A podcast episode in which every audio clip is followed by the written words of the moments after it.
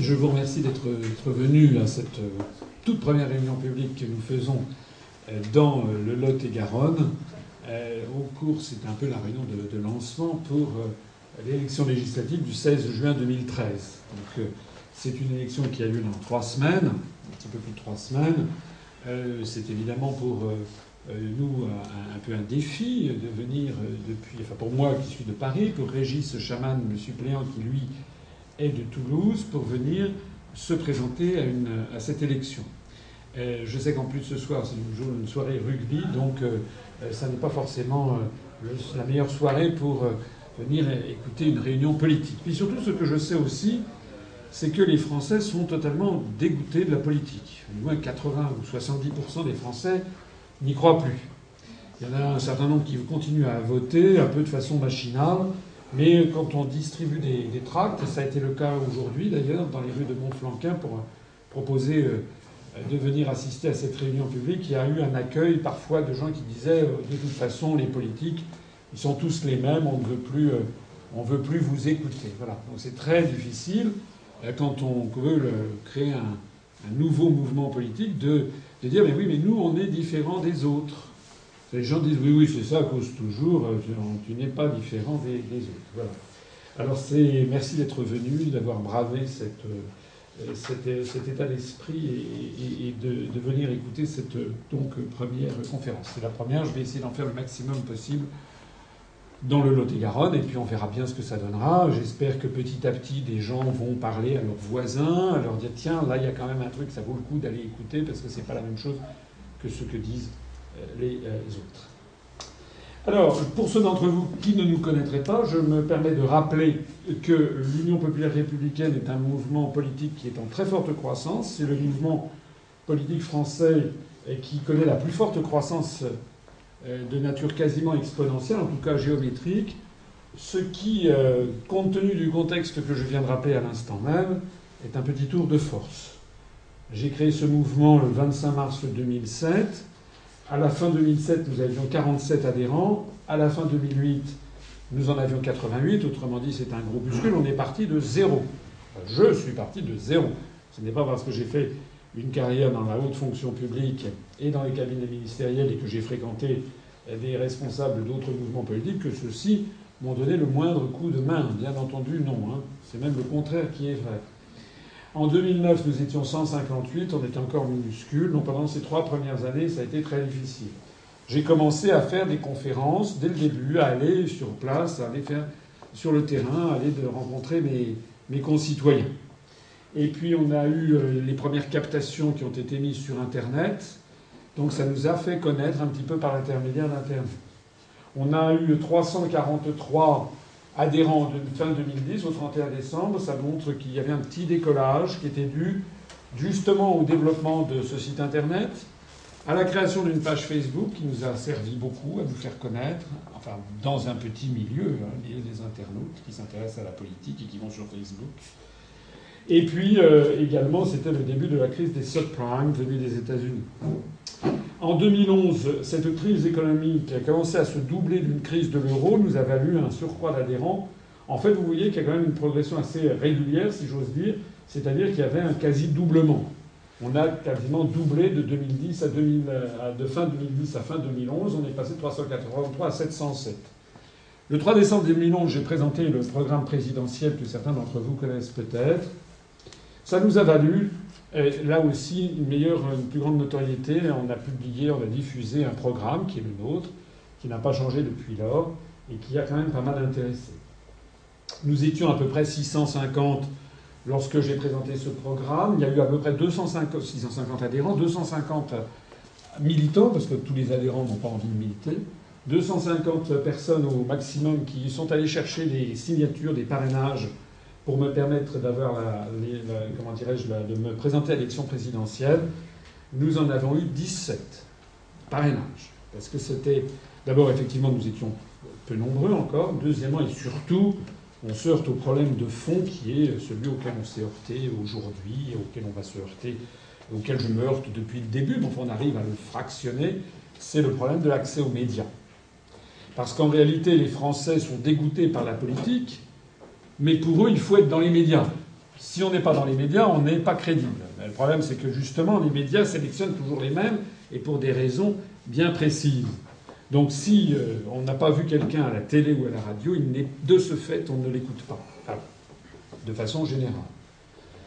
Donc nous n'avons eu que 17 parrainages euh, fin 2000, début, euh, pendant la campagne présidentielle. J'ai hésité pendant quelques instants pour savoir si j'allais dire le vrai nombre ou si j'allais faire un, donner un nombre de compositions en annonçant quelque chose comme 450, voilà, comme ce que font tous les autres.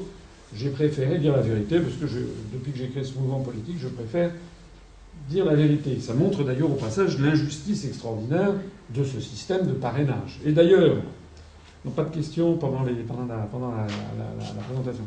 Et après, hein, le, ça montre l'injustice de ce système, ce qui peut d'ailleurs se comprendre puisque un certain nombre de, maires euh, avait euh, tout simplement faisait comprendre que n'ayant jamais entendu parler de moi, comme je n'étais référencé dans aucun, euh, comment dirais-je, sondage, qu'il n'était jamais question de moi à la télévision, alors même que les médias parlaient par exemple de la candidate Cindy Lee, la candidate du Parti du Plaisir, dont le haut fait d'armes était d'aller sur les marchés pour présenter ses seins à l'air, ou d'un autre candidat qui était le candidat des jeunes, qui avait, moins, qui avait 20 ans, les Français avaient le sentiment que les médias étaient transparents, présentaient tous les gens qui voulaient se présenter. Non.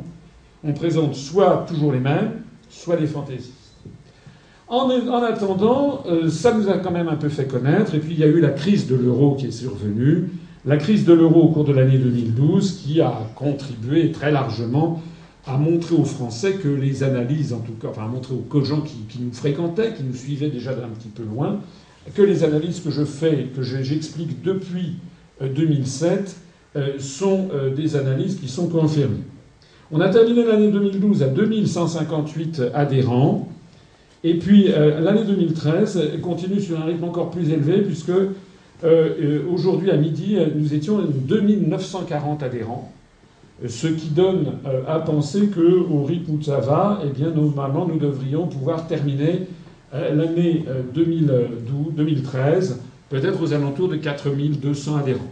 Si tout va bien, on aura dépassé, on a franchi les 3000 pendant cette campagne même, aux alentours du 3 ou 4 juin, semble-t-il, euh, d'après les projections. Alors c'est quand même un score qui est assez remarquable.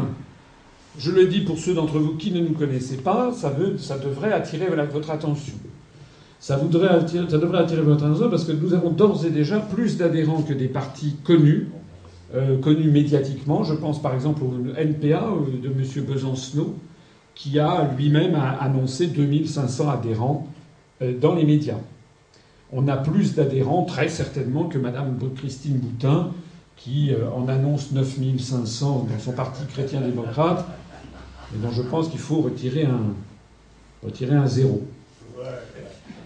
On en a probablement, enfin je ne vais pas parler des autres, mais c'est simplement pour montrer que nous sommes un mouvement qui commence à, euh, compter. Sauf erreur de ma part, il me semble avoir euh, vu que le, Front de gauche annonçait 12 000 adhérents. Alors, ça c'est pour. Euh, c'est pour, c'était pour la présentation pour ceux d'entre vous qui ne nous connaissaient pas. Parce que la plupart de pays, il est tout à fait probable qu'il y a à Montflanquin des gens, venez monsieur, donc pour ceux d'entre vous qui ne nous connaissaient pas, pour ceux d'entre vous qui ne nous connaissaient pas, c'est euh, quelque chose qui en soi devrait euh, déjà euh, attirer votre attention, c'est-à-dire que la candidature que je présente avec celle de Régis Chamagne n'est pas une candidature fantaisiste. Nous ne sommes pas, je suis pas un farfelu, pas, je ne suis pas un particulier. Comme je vois qu'il y en a un qui a, qui a mis ses affiches un peu partout à grand renfort d'argent. Euh, qui ne représente rien d'autre que lui-même, euh, nous, nous sommes quand même déjà une force politique qui compte. D'ailleurs, un certain nombre d'observateurs dans les médias l'ont noté et ça nous a permis d'être, de commencer à franchir un peu le mur des médias. J'ai été reçu en 2000, fin, fin 2012, à l'automne dernier, par euh, Frédéric Tadei sur France 3 à l'émission Ce soir ou jamais, pas très longtemps. 13 minutes, euh, entrecoupées de beaucoup de bavardages inutiles d'autres personnes, mais enfin, c'était toujours ça. Et il y a quelques jours, il y a, il quatre jours, j'ai été invité à Europe 1 sur un débat avec, par un, euh, une émission euh, Europe Soir avec Nicolas Poincaré. Voilà. Donc tout ceci donne à penser que nous sommes sur une augmentation euh, sensible et, rapide, ce qui, je me permets d'insister, est quelque chose qui est un petit tour de force dans le monde contemporain. Nous avons affaire dans la politique française à des mastodontes, l'UMP, le Parti socialiste, qui sont en fait des partis très installés, qui remontent à des décennies entières. Donc créer un nouveau mouvement politique, c'est quelque chose qui est extraordinairement difficile. Les spécialistes ne s'y trompent pas quand ils voient que euh, avons, nous sommes en train de réussir un petit exploit. Alors, je vais commencer donc cette euh, conférence en rappelant tout d'abord, d'abord, en termes de comportement, je vous demande s'il vous plaît, de ne pas m'interrompre pendant que je parle, également de ne pas euh, de mettre vos téléphones portables sur, euh, sur vibreur. Donc, je vais vous faire cette conférence, et puis après, à l'issue de la conférence, on aura un petit débat. Vous me poserez les questions que vous souhaitez, il n'y a pas de sujet tabou. Et puis ensuite, eh bien, on aura un petit, un petit buffet entre nous. Euh, voilà. Alors, je voulais commencer cette conférence en posant une question. Qu'est-ce que c'est qu'une élection législative? Parce que depuis que je suis arrivé avec Régis, euh, peut-être j'aurais dû commencer par me présenter d'ailleurs. Euh, je ne pense pas, mais présenter Régis. Avec Régis Charan qui est le suppléant. Depuis que nous sommes arrivés, comme nous n'habitons pas dans la circonscription, les journalistes qui sont toujours à l'affût de, choses à critiquer, ils ont peut-être d'ailleurs été dûment chapitrés par certaines personnes, les journalistes disent Ah, mais vous êtes des Parisiens, qu'est-ce que vous venez faire ici? Bon. Alors, je répète, et puis en commençant à demander Mais qu'est-ce que vous savez, etc. De, du Lot-et-Garonne, euh, voilà. Donc, je rappelle quand même, en préambule, que qu'est-ce que c'est qu'une une élection euh, législative, ce n'est pas une élection municipale. Il ne s'agit pas de choisir un maire d'un village ou d'une ville. Un maire d'un village ou d'une ville, lui, a le pouvoir dans sa ville ou dans son village. Il prend des arrêtés, des arrêtés municipaux. Il a donc un pouvoir réel, mais son pouvoir réel s'arrête au périmètre de sa commune. Une élection législative, ce n'est pas une élection cantonale. L'élection cantonale, c'est dans, un canton, il y a un conseiller général qui, lui, donc est membre de l'Assemblée du Conseil général du département et donc participe aux votes qui sont ceux de l'Assemblée départementale du Lot-et-Garonne.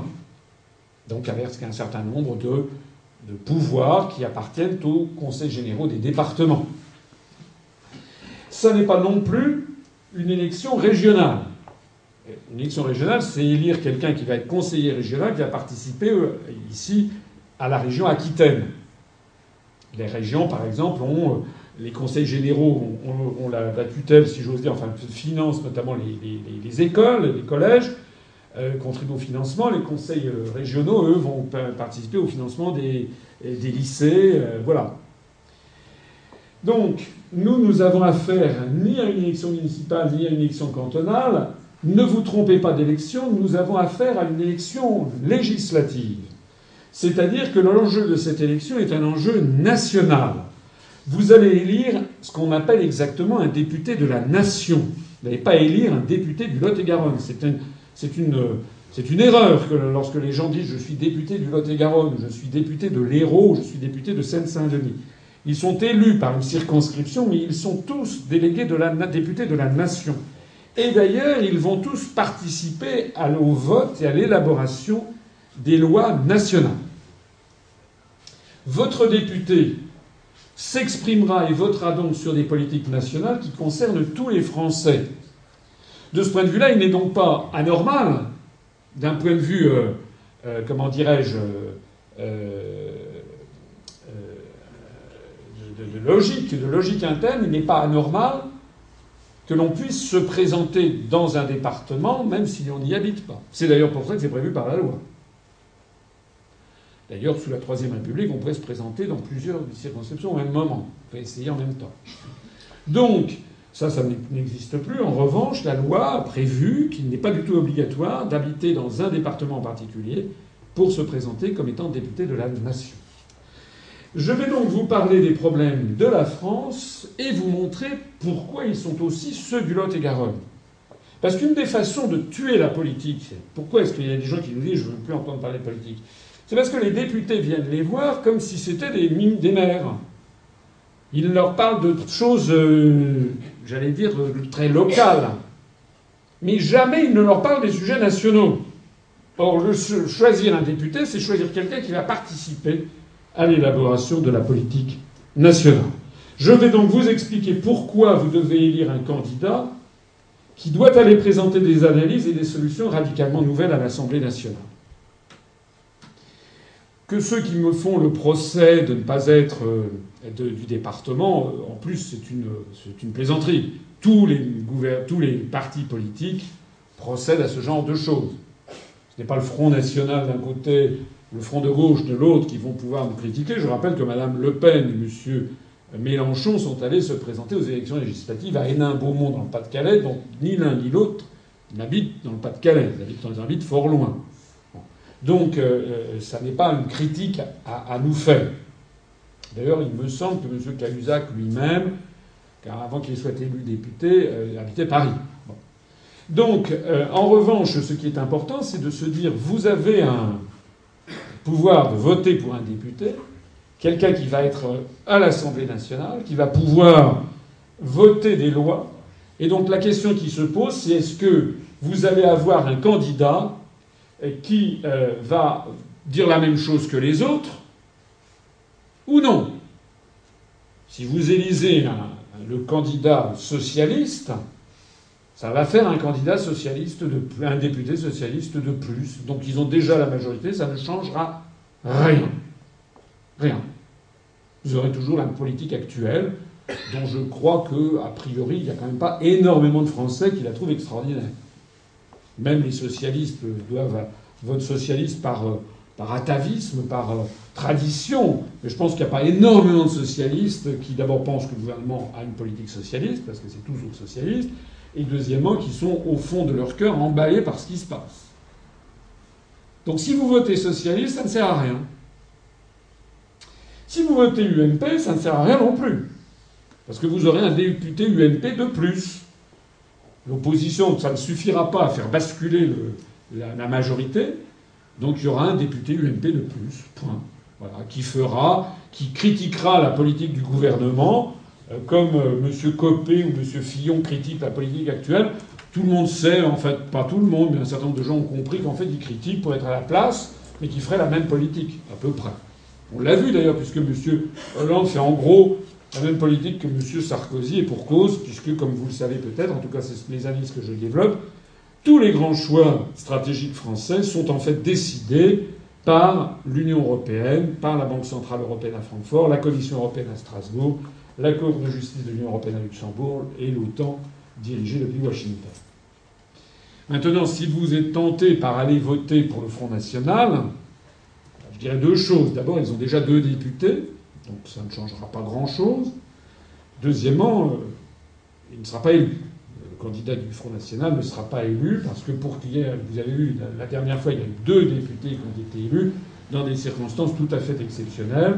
Euh, il faut avoir une configuration particulière de l'électorat pour que ça puisse fonctionner. Donc moi, ce que, nous, on vous propose, c'est d'envoyer euh, au Palais Bourbon, à l'Assemblée nationale, un candidat nouveau qui dit des choses totalement nouvelles pour que cette voix-là puisse être entendue par la représentation nationale. Que vous, et que vous ne vienne pas dire Ah oui, mais alors on n'aura pas un député qui nous protégera de ci ou de ça. Je vais en parler dans un instant. Les députés précédents ne vous ont protégé de rien du tout. D'ailleurs, le taux de chômage dans le Lot-et-Garonne n'a rien à envier au taux de chômage des, c'est un mauvais taux de chômage en particulier dans cette circonscription. Alors ceci étant posé, donc, je vais donc vous faire une présentation. Allons-nous laisser détruire la France et le Lot-et-Garonne? Il ne faut pas compter sur moi au cours de cette campagne pour faire une campagne en ne parlant que du Lot-et-Garonne, parce que ça serait une erreur. Quand on fait une campagne pour être élu maire de Villeneuve-sur-Lot, il faut effectivement parler de Villeneuve-sur-Lot. Quand on fait une campagne pour être élu au Conseil général du Lot-et-Garonne, il faut effectivement parler du Lot-et-Garonne. Mais quand on fait campagne pour être élu ou député à Paris à l'Assemblée nationale, il faut parler de la France, puisque c'est de ça qu'il s'agit, mais aussi des conséquences des politiques sur le Lot-et-Garonne, Parce que ça, c'est quelque chose que chacun peut voir. Alors, en premier, je dirais, allons-nous laisser détruire l'agriculture et les agriculteurs français, et en particulier ceux du Lot-et-Garonne Ça, c'est l'évolution du nombre d'agriculteurs français au cours de la période de 1962 à 2006. En 1962, il y avait 3 millions d'agriculteurs en France. Ils étaient tombés à 1 600 000 en 1970. Ils étaient tombés à 1 million en 1990, 627 000 en 2000, 540 000 en 2008. Au train où vont les choses, certaines perspectives considèrent que en 2030, il pourrait n'y plus en avoir que 200 000. Nous ne sommes pas face à une mutation, nous sommes face à une disparition. Alors je sais bien, on ne va pas m'expliquer que c'est normal, que l'agriculture a connu des progressions de, sa compétitivité, de sa productivité, que tous les pays développés ont vu diminuer le nombre d'agriculteurs, augmenter le nombre d'ouvriers dans l'industrie, et puis après ça, c'était le secteur primaire, le secteur secondaire, puis après le secteur tertiaire avec les services qui remplacent, et puis même maintenant, dit-on, le secteur quaternaire, dont je ne sais pas très bien ce que c'est, peut-être les chômeurs, le secteur quaternaire. En attendant, on a donc il est normal probablement que, les, il est normal que le nombre d'agriculteurs ait, diminué.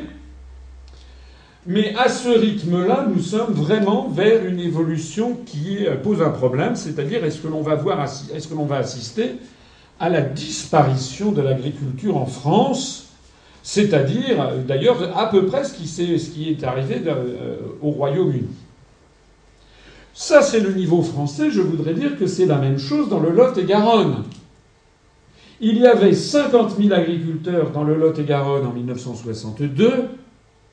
Il y en avait plus que 25 600 en 1982. 14 800 en 2005. Alors, les dernières statistiques, semble-t-il, montreraient qu'on serait aux alentours de 11 000 ou 10 000. On va vers une disparition alors que c'est un des départements les plus agricoles de France. Le nombre d'exploitations agricoles a diminué de 53% de 1978 à 2005. Hein. On est passé de 17 000 à 8 100. Au cours des, des seules dix dernières années de la décennie 2000-2010, c'était hier, il y a 25% d'exploitations agricoles en moins. Donc on est face à un phénomène qui est dramatique. On a fait quelque chose qui, qui, qui est saisissant. D'ailleurs, ceux des agriculteurs qui le savent le premier, les premiers, ils savent les premiers que l'agriculture est en voie de disparition. Pas tout à fait d'ailleurs, parce qu'il continue à avoir des exploitants agricoles. Je vais en parler dans un instant. En tout cas, vous aviez un député, et qui était un des ministres les plus importants du gouvernement, M. Cahuzac, qui a démissionné dans les conditions que l'on sait, pourquoi n'a-t-il rien pu faire contre ce désastre? Pourquoi le prédécesseur non plus? C'est ça la bonne question. Donc les autres, les candidats qui vont venir briller vos suffrages, ils vont tous vous dire je vais m'occuper des agriculteurs. Ça, pour les promesses, ils seront champions, bien sûr. Ils vont tous le dire. Mais c'est pas la bonne question. La bonne question, parce qu'après, vous allez, certains vont les croire, et puis de la plupart ne les croient plus. C'est d'ailleurs pour ça que les gens ne croient plus à la politique. Parce qu'en fait, ces promesses ne sont jamais tenues. Donc moi, je suis là pour vous dire pourquoi est-ce qu'ils ne tiennent pas leurs promesses? Nous avions, enfin, les, je pense que les, les, électeurs de la troisième circonscription du Lot-et-Garonne ont élu M. Cahuzac l'année dernière en se disant il est député, il va aider notre circonscription. C'est ce que les gens pensent, mais rien du tout.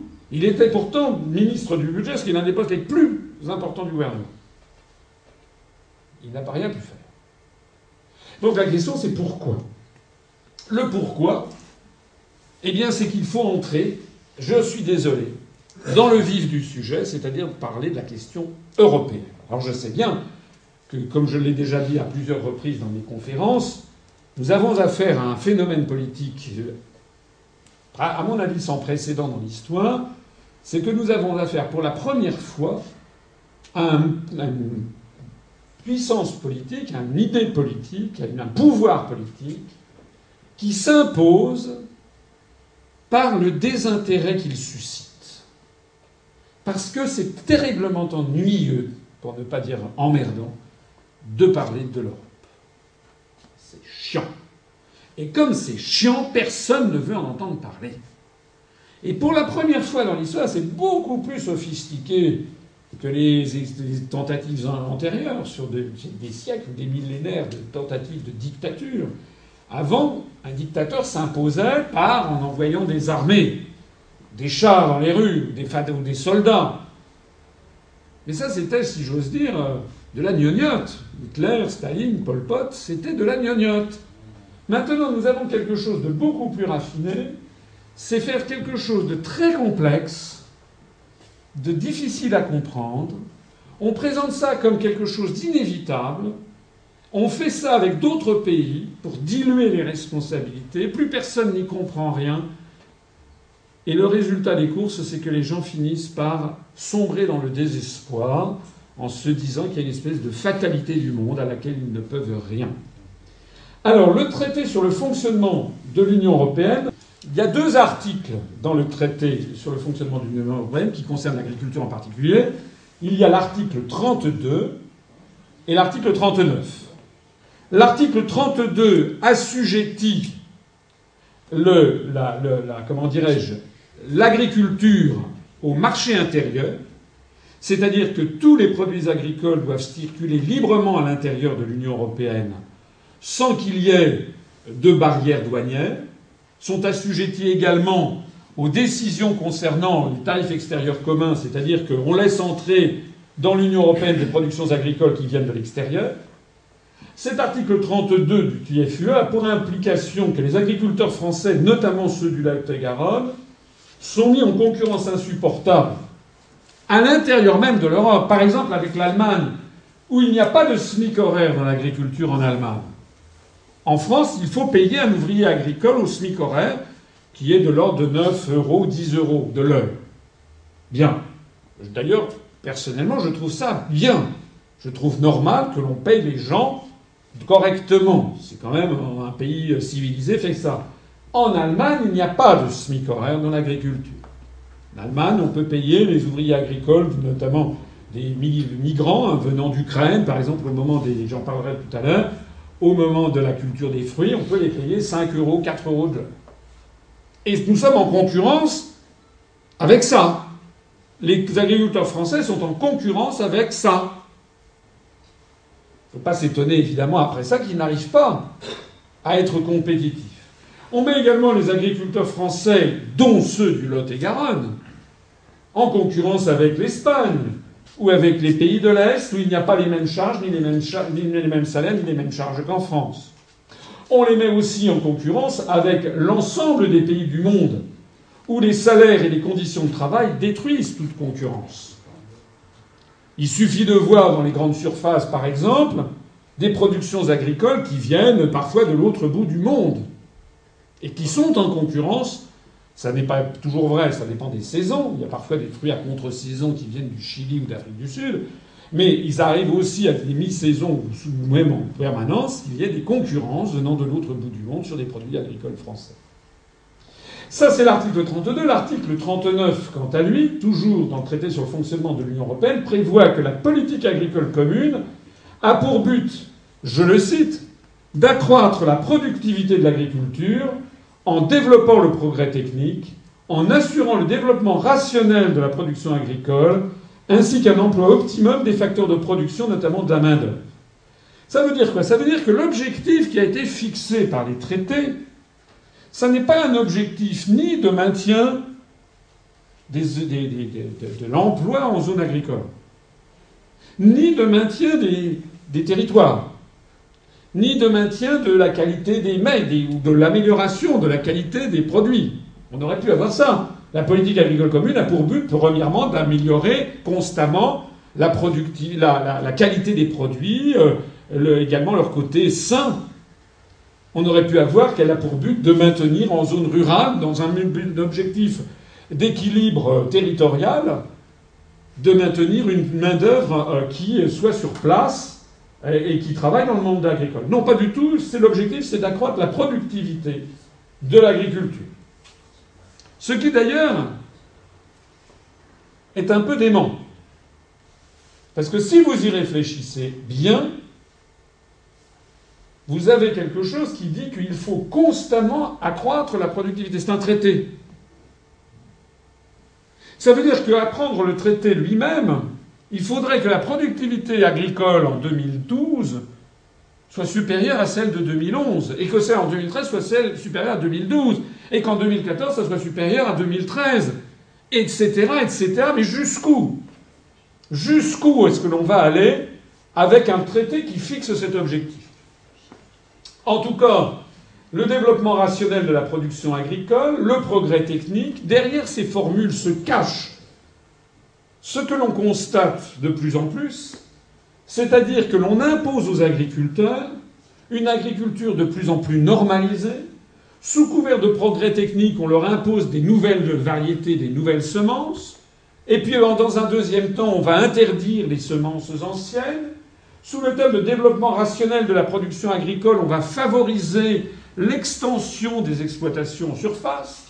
L'objectif étant d'accroître, d'accroître, d'accroître la productivité. À la limite, on a l'impression que l'objectif, c'est de transformer la France en Oklahoma ou en Saskatchewan. Vous savez, ces espèces de terres des pays du Canada ou des États-Unis, ces grandes terres de l'Ouest, des grandes plaines où on a des exploitations qui, euh, il y a trois personnes qui s'en occupent, qui, font de, l'épandage de pesticides par avion euh, sur des centaines et des centaines d'hectares. On est à l'antithèse exacte de la civilisation, des civilisations européennes, en particulier de l'agriculture française.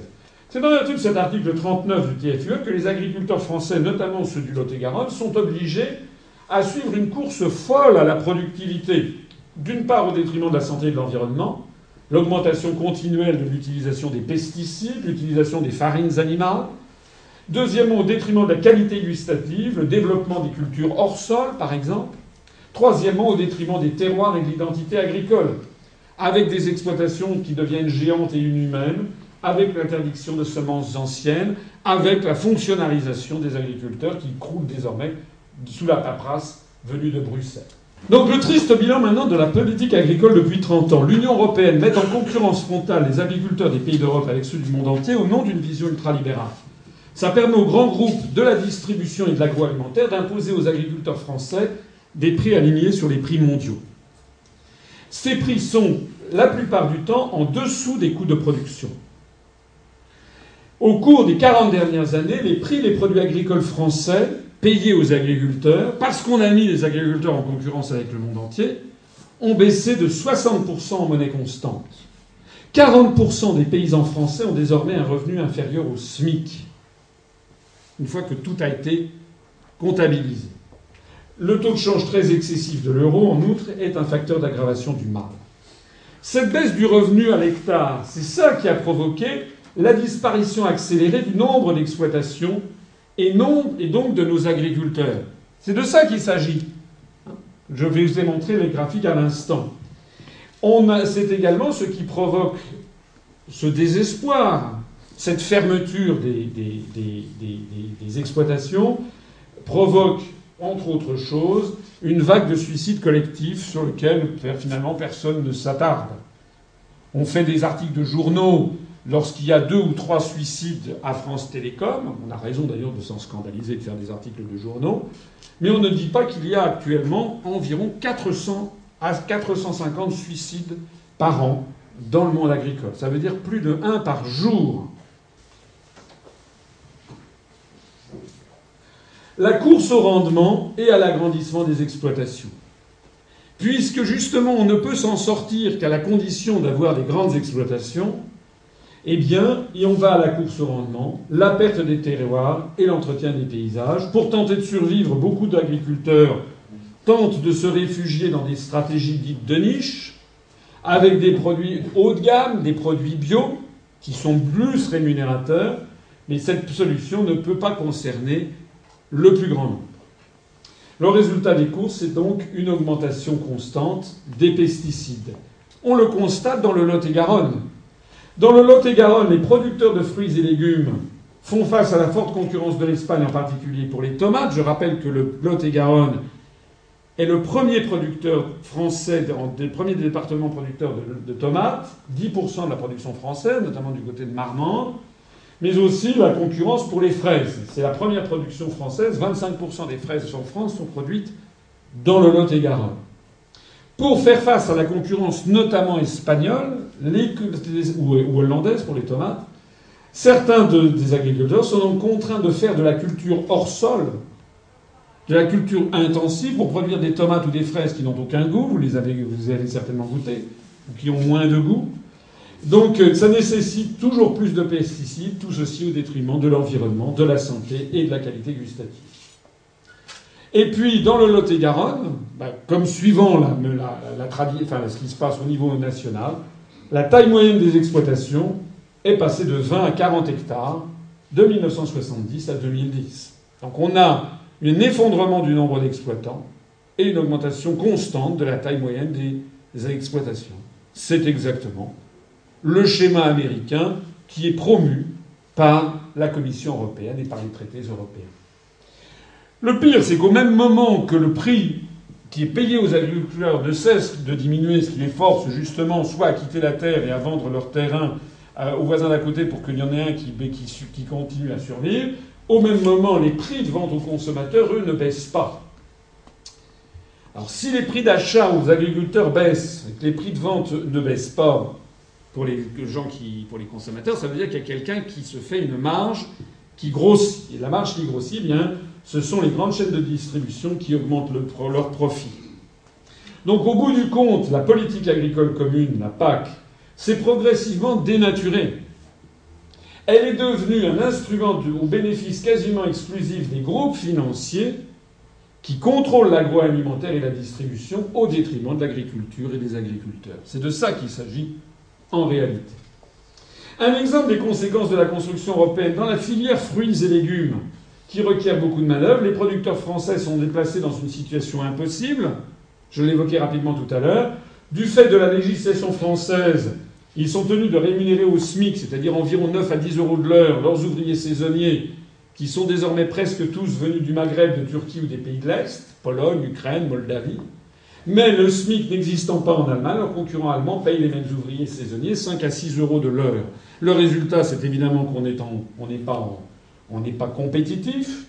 Monsieur Fillon, qui était de la Sarthe, avait saisi la Commission européenne pour demander l'autorisation, parce qu'il avait été lui-même saisi, saisi d'effroi, il avait été saisi par la, filière fruits et légumes de, la FNSEA, qui avait demandé que les agriculteurs bénéficient de subventions parce que ce système, c'est toujours le même. Pour que les gens ne meurent pas, on est obligé de demander des subventions. Sauf que la Commission européenne a refusé le versement des subventions au nom de que ça nuirait à la concurrence. Article 101 des traités. Donc le résultat de cette situation, c'est que comme la Commission européenne a interdit à l'État de pallier cette distorsion de concurrence par des aides aux agriculteurs, qui, cette aide ayant été jugée contraire à la libre concurrence, la seule conséquence logique à tirer des contraintes européennes, c'est la situation actuelle qui perdure, ou bien de supprimer le SMIC en France. Alors, comme on n'ose pas supprimer le SMIC en France pour des raisons sociales, quoique ça va bien finir par arriver, je suppose, puisque monsieur, Sarah, monsieur, j'allais dire monsieur Sarkozy, lapsus, monsieur Sarkoland, monsieur Hollande, Hollandy, euh, Hollande, monsieur Hollande, en fait, est en train de, tout simplement, euh, vous l'avez vu, de supprimer le contrat à durée indéterminée et il est en train bientôt de désindexer les retraites. Donc de la même façon, ça viendra peut-être, mais en tout cas la logique, c'est effectivement la logique au moins disant sociale et la logique de la destruction de l'agriculture. J'ajoute qu'il faut ajouter à tout ça l'inflation des, réglementations européennes. Ça, c'est le nombre de pages du journal officiel des communautés européennes. C'est un peu l'équivalent du journal officiel. C'est toutes les réglementations européennes. Vous voyez que dans les débuts de la construction européenne, en 1957, il n'y avait rien. En 1969, lorsque De Gaulle s'en va du pouvoir, il devait y avoir peut-être, je ne sais pas, 100 pages de réglementations européennes. C'était concernait essentiellement d'ailleurs la politique agricole commune qu'il avait obtenue, parce qu'à l'époque ça fonctionnait au bénéfice de la France. C'était les Allemands, si j'ose dire, qui payaient les agriculteurs français. C'était l'Europe des six. Mais vous voyez quelle a été l'évolution depuis, c'est-à-dire un rythme de prolifération exponentielle. 250 000 pages de réglementation européenne en 2011. Actuellement, la réglementation européenne s'accroît d'environ 100 pages de plus par jour ouvrable, 12 pages supplémentaires par heure de travail. Ça ne concerne pas que l'agriculture, mais ça concerne les agriculteurs. Il y a des gens d'ailleurs qui disent Ah, mais euh, c'est les énarques. Il y a un Sud Radio qui m'a dit Ah, vous êtes énarque, vous savez que les, les gens ne supportent plus les élites. Mais à la Commission européenne, il n'y a pas un énarque. À la Banque Centrale Européenne, il n'y a pas un énarque. À l'OTAN, il n'y a pas un énarque. À la Cour de justice de l'Union Européenne, il n'y a pas un énarque. Chez Monsanto, il n'y a pas un énarque. Chez BASF, il n'y a pas un énarque. Je ne suis pas là pour défendre les énarques, je m'en fiche éperdument. Et je dis simplement quelle est l'origine des problèmes? Si actuellement, dans le Lot-et-Garonne, comme partout ailleurs en France, les agriculteurs sont transformés en fonctionnaires, ils sont envahis par la paperasse administrative d'origine bruxelloise, ça n'est pas une fantaisie venue des bureaux parisiens, ça vient des réglementations européennes qui imposent, n'est-ce pas, de plus en plus, dans tous les domaines, une réglementation unique et qui en profite pour promouvoir les semences brevetées par tel ou tel grand groupe financier, les OGM, les pesticides, etc. Tout ça qui est poussé par les grandes forces financières qui en fait tirent les ficelles de la Commission européenne. Ça ne concerne pas que les agriculteurs. La conclusion, c'est que l'agriculture française est sur la voie du déclin. Elle est dépassée désormais par l'agriculture allemande, chose qui était inconcevable il y a encore cinq ans. Les dégâts ne sont pas seulement financiers, ils sont aussi d'ordre moral. La prolifération des réglementations européennes retire aux agriculteurs ce qui faisait l'un des attraits les plus forts de leur métier, c'est-à-dire la liberté. C'était la liberté de travailler la terre comme ils le souhaitaient, au moment où ils le souhaitaient, d'utiliser les semences qu'ils voulaient, de faire ce qu'ils voulaient. Tout ceci désormais est en, est en passe d'être un ancien souvenir, puisque désormais on a l'impression qu'ils sont corsetés par des réglementations dans tous les domaines, ce qui n'est pas pour rien d'ailleurs dans le fait qu'un certain nombre d'entre eux quittent la Terre, voire, dans les cas les plus dramatiques, se suicident. La construction européenne est ainsi en train de tuer financièrement, physiquement et mentalement le grenier agricole de l'Europe qu'était la France depuis des siècles. Alors, il y a une objection qui est souvent faite par les agriculteurs eux-mêmes. Oui, d'accord, mais heureusement que l'Europe est là pour nous verser les subventions. Parce que si d'aventure l'Europe n'était pas là, alors là, ce serait la fin des haricots. Le problème, c'est que cette objection est un mensonge. Enfin, repose sur un tour de passe-passe. Je voudrais rappeler qu'une Europe ne produit rien. Ce qu'on appelle l'Europe, c'est-à-dire l'Union européenne, c'est en fait une structure qui a été créée par des traités, dont vous le savez, la Commission européenne est à la fois le le gouvernement. Le Parlement européen n'est pas vraiment un parlement, il est à Bruxelles et à Strasbourg, il se partage ses sessions entre deux hémicycles d'ailleurs, ce qui coûte des sommes pharaoniques il y avait la Cour de justice de l'Union européenne. Mais le gouvernement, à la fois le gouvernement et le législateur, c'est la Commission européenne. La Commission européenne et tous, ces, et tous ces technocrates ne produisent strictement rien que de la paperasse, on l'a vu. Ils ne créent pas de richesse. Donc ce qu'il faut bien comprendre, c'est que les subventions européennes, l'argent qui est versé, n'est pas produit par l'Europe. L'argent qui est versé provient des États membres qui versent de l'argent à Bruxelles, à la Commission. L'Europe, c'est en fait une pompe aspirante et refoulante d'argent. Elle reçoit l'argent que lui versent les 27 États et elle restitue cet argent aux 27 États. C'est un peu comme un poumon, hein, comme un cœur, pardon, qui pompe du sang et qui, le, qui constamment fait ça, chaque année. Alors évidemment, la Commission européenne ne redonne pas à chaque État le même argent qu'il a versé, sinon elle ne servirait à rien. Elle, ne, rend donc à chaque État des sommes différentes. D'abord, au passage, elle se sert pour, pour, pour, assurer ses salaires, ses fins de mois, euh, son fonctionnement, ce qui ne coûte pas rien.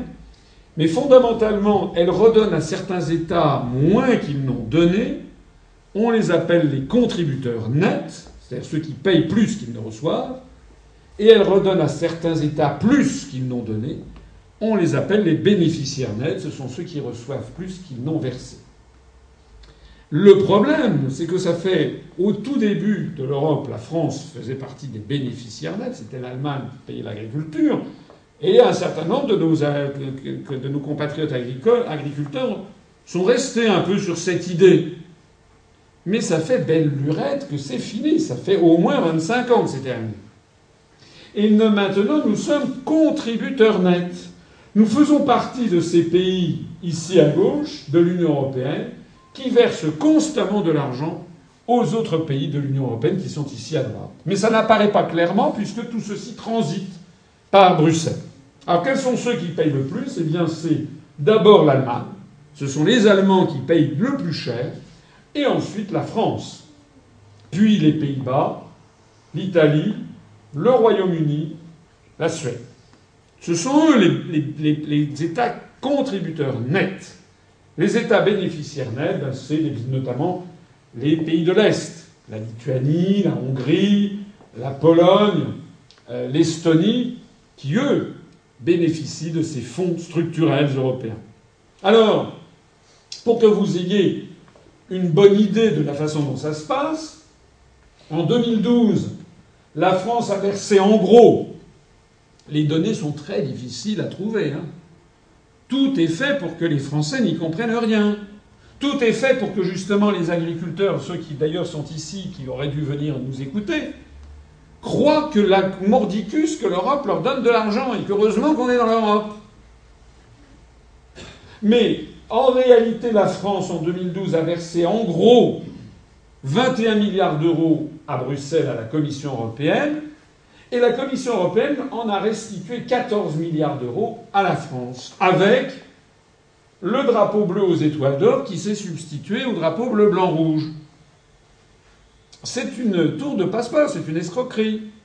Hein c'est comme si, monsieur, je vous demandais de me donner un billet de 50 euros, que je me le mets dans la poche, et puis six mois après, je vous en donne 30 en disant on dit merci qui. C'est en fait notre argent que l'on nous restitue, mais on le restitue en plus sous forme bleue aux étoiles d'or, de telle sorte que les Français qui en reçoivent, il n'y a pas que les agriculteurs, il y a aussi les collectivités locales, dans le cadre des fonds dits du FEDER, le Fonds européen de développement régional, il y a aussi certains, certaines universités. Et donc à chaque fois, il est demandé aux gens de remercier, en disant Vous êtes formidable l'Europe. Donc on paye une structure pour qu'elle ensuite, non seulement elle ne nous rend pas ce qu'on ce qu'on lui donne, elle ne nous en rend en gros que les deux tiers. Mais en plus de ça, avec cet argent qu'elle restitue, elle en profite pour faire sa propre promotion contre l'État-nation, contre la République française. C'est quand même assez vicieux. Comme vous l'avez noté, euh, il y a un petit problème, c'est qu'il s'est échappé quelques, il y a quelques milliards qui se sont envolés. Ce sont les 7 milliards d'euros qui, eux, ont disparu. Ben, ces 7 milliards d'euros, ont été prélevés par la Commission européenne, d'une part pour assurer ces fins de mois, hein, parce qu'il y a quand même 4000 personnes qui vivent de façon comme des nababs. J'en parle dans une autre de mes interventions, dans une conférence que je fais qui s'appelle L'Europe, c'est la paix, PAIE, à laquelle je vous renvoie pour voir comment, quel est le train de vie des fonctionnaires européens. Je suis d'ailleurs passé il y a quelques jours à Bruxelles. On a vu un commissaire européen. Il y avait les voitures de fonction des commissaires européens. C'est minimum 80 à 100 000 euros la voiture que des voitures, que des limousines Mercedes, BMW, que des limousines allemandes, intérieur tout cuir, euh, tableau de bord loupe d'orme et euh, le, maximum, la maximum de chevaux et de voilà. On a vu M. Almunia sortir d'un véhicule de cette nature. C'est un peu une illustration. Mais euh, le reste de cet argent est donné à d'autres États membres de l'Union européenne, à qui d'ailleurs on fait le coup Vive l'Europe. C'est-à-dire qu'en fait, il y a une partie de l'argent que les Français donnent qui va finir, au bout du compte, à financer le développement de l'Estonie, de la Slovaquie, etc. Mais on n'en est, même pas bénéficiaire. On n'est même pas bénéficiaire de ces largesses et gratuités et gracieusetés, puisqu'on demande au peuple bénéficiaire de remercier l'Europe. Alors, lorsque les contribuables français versent 100 euros à l'Union européenne, au titre de. Là, je ne parle que de la cotisation officielle. Je pourrais entrer dans des débats bien plus complexes. Les agriculteurs français récupèrent environ 50 euros. Les régions françaises récupèrent environ 16 euros via les aides économiques structurelles. Et les 34 euros restants ne sont pas récupérés. il sert à financer les fonctionnaires européens ainsi que les Polonais, les Estoniens, les Slovaques, les Turcs, les Turcs, puisque la Turquie fait actuellement l'objet d'une procédure d'admission dans l'Union européenne et donc bénéficie de fonds qu'on appelle les fonds de mise à niveau. Depuis une quinzaine d'années, la Turquie aura bénéficié de 6 milliards d'euros venant de l'Union européenne, donc venant des contribuables français. Pas seulement les Turcs, mais tous les autres. Voilà. Alors, tout ceci pour dire que vous avez en France des campagnes, comme c'était le cas en Midi-Pyrénées il y a quelques, il y a, un an ou deux. J'avais pris ces photos euh, euh, sur place à, à, à Millau. On voit, vous voyez, l'Europe s'engage en Midi-Pyrénées pour faire briller la recherche. Les étoiles de l'Europe, c'est mieux. Pour révolutionner les nouvelles technologies, les étoiles de l'Europe, c'est mieux. On, demande aux populations de, remercier l'Europe. Hein alors qu'encore une fois, il ne s'agit que d'une partie de notre argent que l'on nous restitue. Là, c'est toujours en France, mais beaucoup plus loin. C'est à Saint-Georges de l'Oyapock. Hein, c'est à la frontière entre la France et le Brésil, entre la Guyane française et le Brésil. Amélioration des voiries bourg de Saint-Georges de l'Oyapock. On voit ici comment dirais-je, un, panneau avec d'une part euh, le, drapeau, enfin le, blason de la ville de Saint-Georges de l'Oyapock en Guyane française, et d'autre part le drapeau européen. C'est-à-dire que le principal bénéficiaire, sinon l'unique d'ailleurs, c'est-à-dire la République française, disparaît. C'est-à-dire que les populations locales se disent la France nous laisse tomber. Vive l'Europe. Alors c'est pas seulement vrai en Guyane ou, au Midi-Pyrénées. Là j'ai fait quelques saisies d'écran. Ici vous voyez investissement prévisionnel, ça c'est ce qu'on trouve le long des routes. On voit toujours le drapeau européen. Là le port autonome de Rouen, aménagement du boulevard maritime. Les travaux sont financés par l'Union européenne, le port autonome de Rouen, le Conseil régional de Haute-Normandie, le Conseil général de Seine-Maritime, la communauté d'agglomération rouennaise. Lorsque les gens voient ça, ils se disent la République française ne sert à rien. Alors qu'en réalité, c'est certainement la France, l'État France, qui paye le plus. Bon, pareil pour Strasbourg. En conséquence, et je m'adresse ici aux électeurs agriculteurs, ne vous laissez pas intimider par la propagande. Les subventions dites européennes sont en fait payées par les Français. Elles ne représentent même qu'une partie de ce que nous versons à l'Union européenne. En d'autres termes, vous détestez l'Europe, les, agriculteurs voient bien à quel point les réglementations européennes sont en train de les emmener dans le décor, plus exactement dans l'autodestruction, dans, la perte complète de ce qu'était l'agriculture française. Mais le dernier truc qui les relie à l'Europe, c'est qu'ils pensent que si on sortait de l'Union européenne, eh bien, ça serait une catastrophe parce qu'ils n'auraient cette fois-ci, alors là, ils, ils mourraient tout de suite, ils n'auraient plus de subventions.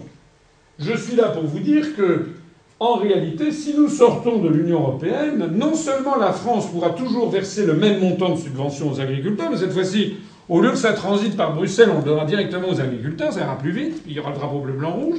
Les agriculteurs seront contents et on tient, ben voilà, en fait, la France se rappelle qu'on existe.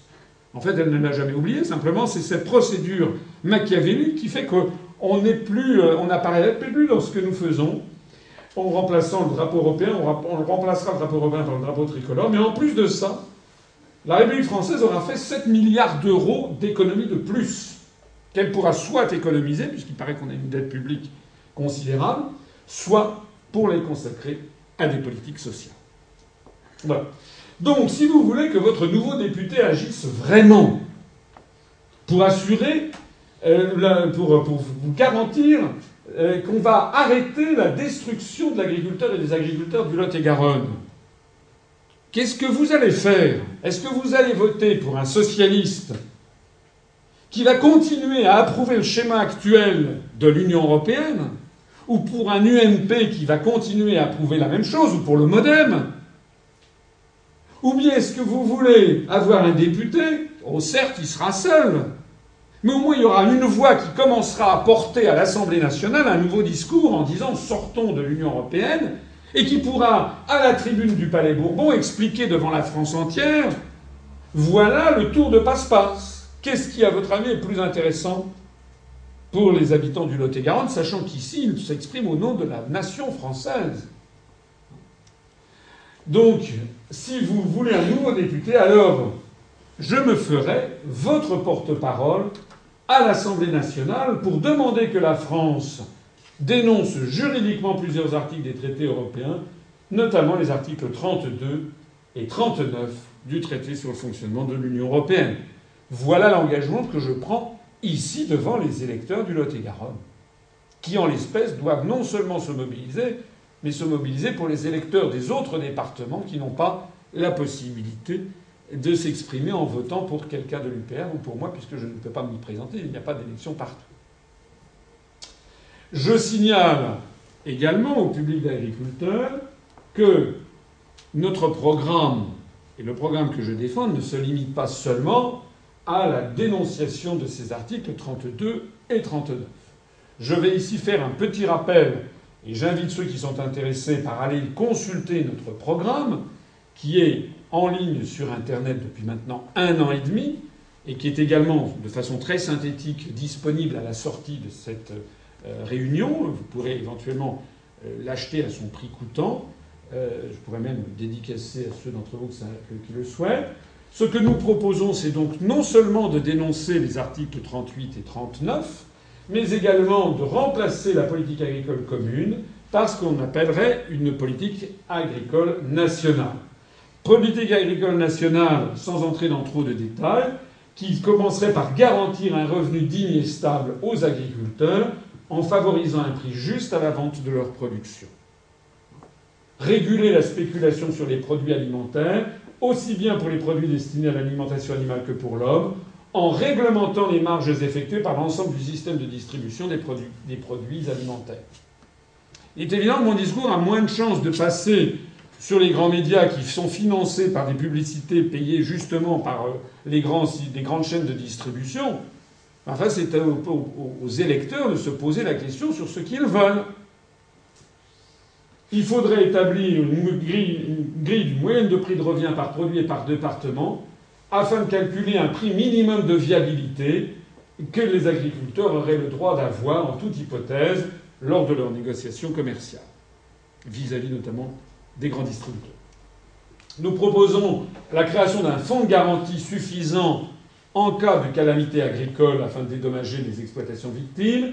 Nous, proposons de stabiliser le marché, puis de l'orienter vers une distribution locale puisqu'il est assez intolérable, notamment à la belle saison, de voir que l'on a dans des hypermarchés des tomates qui viennent parfois de Hollande, alors qu'il y a à 5 km des tomates qui d'ailleurs souvent sont bien meilleures et qui sont produites à 5 km. Donc ça, il faut de plus en plus développer un commerce de proximité. Ça, permettra au passage d'ailleurs de lutter contre la noria constante de, de camions qu'il y a sur les autoroutes de France, le développement des gaz à effet de serre, enfin j'en passe et des meilleurs, avoir la sagesse de se rapatrier, de privilégier d'abord la production locale. Ça veut dire le maintien des quotas laitiers, la banalisation des droits à l'exploitation et à la plantation dans toutes les filières végétales et animales pour éviter des surproductions et assurer une diversification. Nous proposons la création d'un outil informatique que nous appellerions AgriDistrib qui mettrait en interconnexion tous les metteurs en marché et les plateformes de distribution selon des zones géographiques, de telle sorte que, par exemple, dans le Lot-et-Garonne, eh bien, euh, une chaîne, un hypermarché qui se trouve dans la région d'Agen, euh, dans, la banlieue d'Agen, puisse connaître à tout instant quels sont tous les producteurs et les metteurs en marché du Lot-et-Garonne ou des départements circumvoisins. L'objectif étant donc de créer un marché local, d'économiser les transports, donc l'énergie fossile, une moindre empreinte carbone, la fraîcheur des produits améliorés pour les fruits et légumes, donc moins de pertes et une qualité supérieure pour le consommateur. Nous proposons de garantir également l'autosuffisance alimentaire nationale et de participer à la sécurité alimentaire mondiale, avec un plan d'occupation des sols agricoles établi en fonction des besoins de première nécessité, des surfaces minimum maintenues et financées exceptionnellement si besoin par la création d'un fonds de garantie, garantir le maintien des aides alimentaires aux organisations non gouvernementales caritatives comme les Restos du Cœur. Ça, c'est important parce qu'au train où vont les choses, nous sommes en train de perdre de vue ce qui est un principe fondamental qu'avaient à l'esprit tous les hommes d'État, tous les militaires, et qui est que le B.A.B.A. d'un gouvernement, c'est d'assurer l'autosuffisance alimentaire de sa propre population. Il y a des pays comme le Royaume-Uni où ils ne sont plus capables de nourrir leur propre population. Le cinquième point, c'est accroître la qualité de l'agriculture avec de techniques culturelles plus respectueuses de l'environnement. Nous, ce que nous voudrions, c'est interdire les OGM, y compris dans l'alimentation animale. Modifier la normalisation nationale spécifique aux fruits, aux légumes, aux pommes de terre. Lancer des campagnes de sensibilisation dans les médias et au niveau scolaire afin que les consommateurs changent leurs habitudes de consommation et acceptent d'acheter des produits de plus petit calibre avec des défauts d'aspect. Hein D'ailleurs, c'est un peu en cours, dans certains magasins qu'on commence à trouver dans les villes, des magasins bio, où les gens commencent à revenir à une conception plus intelligente, finalement, de l'agriculture. On n'a pas besoin d'avoir les, les, carottes ou les, les,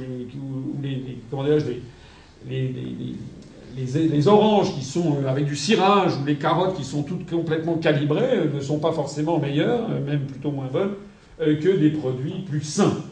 Nous voudrions également engager des négociations avec l'Organisation mondiale de la santé sur les règles de la FAO relevant du Codex Alimentarius afin de refuser une partie de ces normes dans la production nationale ainsi que pour certains produits importés en France. Bien entendu, nous voulons absolument revenir sur les interdictions formulées par l'Union européenne qui euh, prétend désormais interdire les semences anciennes. À ce propos, je souligne que nous avons euh, comment dirais-je, nous suivons les activités de, Coco vous savez, c'est une association, certains d'entre vous connaissent, euh, qui, à juste titre, nous semble-t-il, euh, on n'a pas à breveter le vivant, on n'a pas forcément, je comprends que les producteurs de semences puissent vouloir breveter, avoir des dépôts de brevets sur certaines de leurs semences, mais la moindre des choses, c'est que l'on doit pouvoir autoriser les gens, tout simplement, dans une société de liberté, à utiliser les semences anciennes comme leurs aïeux les utilisaient. Nous voulons favoriser le développement de la recherche. Nous ne sommes pas anti-modernistes par principe. Hein. Mais actuellement, parce qu'il y a des choses qui sont bien, qui sont faites, on peut trouver par exemple par des croisements naturels, par de la recherche euh, comment dire, génétique, mais sans modification génétique, hein, simplement par la, la, sélectivité, la sélection des cultures, comme ça s'est fait depuis toute éternité, améliorer progressivement les qualités des aliments, assurer des prix raisonnables aux consommateurs, avec un budget d'alimentation qui ne devrait pas dépasser 20% de leur budget global, favoriser le recyclage des produits alimentaires non conformes, qui actuellement il y a, des, il y a des, un déchet colossal qui est produit euh, dans euh, les sociétés occidentales, en particulier euh, en France, pour tout ce qui est déchets alimentaires et produits non conformes, et puis assurer la gestion sociale de l'agriculture. Il n'est pas normal que des personnes, des Français, qui aient passé toute leur vie euh, dans l'agriculture vivent avec des salaires, des retraites de misère. Voilà. Donc il faut assurer absolument une retraite décente aux agriculteurs, instaurer une aide humaine pour accompagner les installations des jeunes agriculteurs. Il faut arrêter avec cette espèce de fatalité qui fait croire que l'agriculture va disparaître en France. C'est un facteur important d'identité, d'identité des territoires, d'identité nationale. La France, c'est quand même, depuis Jules César, c'est avec l'Ukraine les deux grands pays agricoles de l'Europe. Il faut euh, également, c'est aussi un facteur de stabilisation, hein, d'entretien des paysages, hein, d'aménagement du territoire.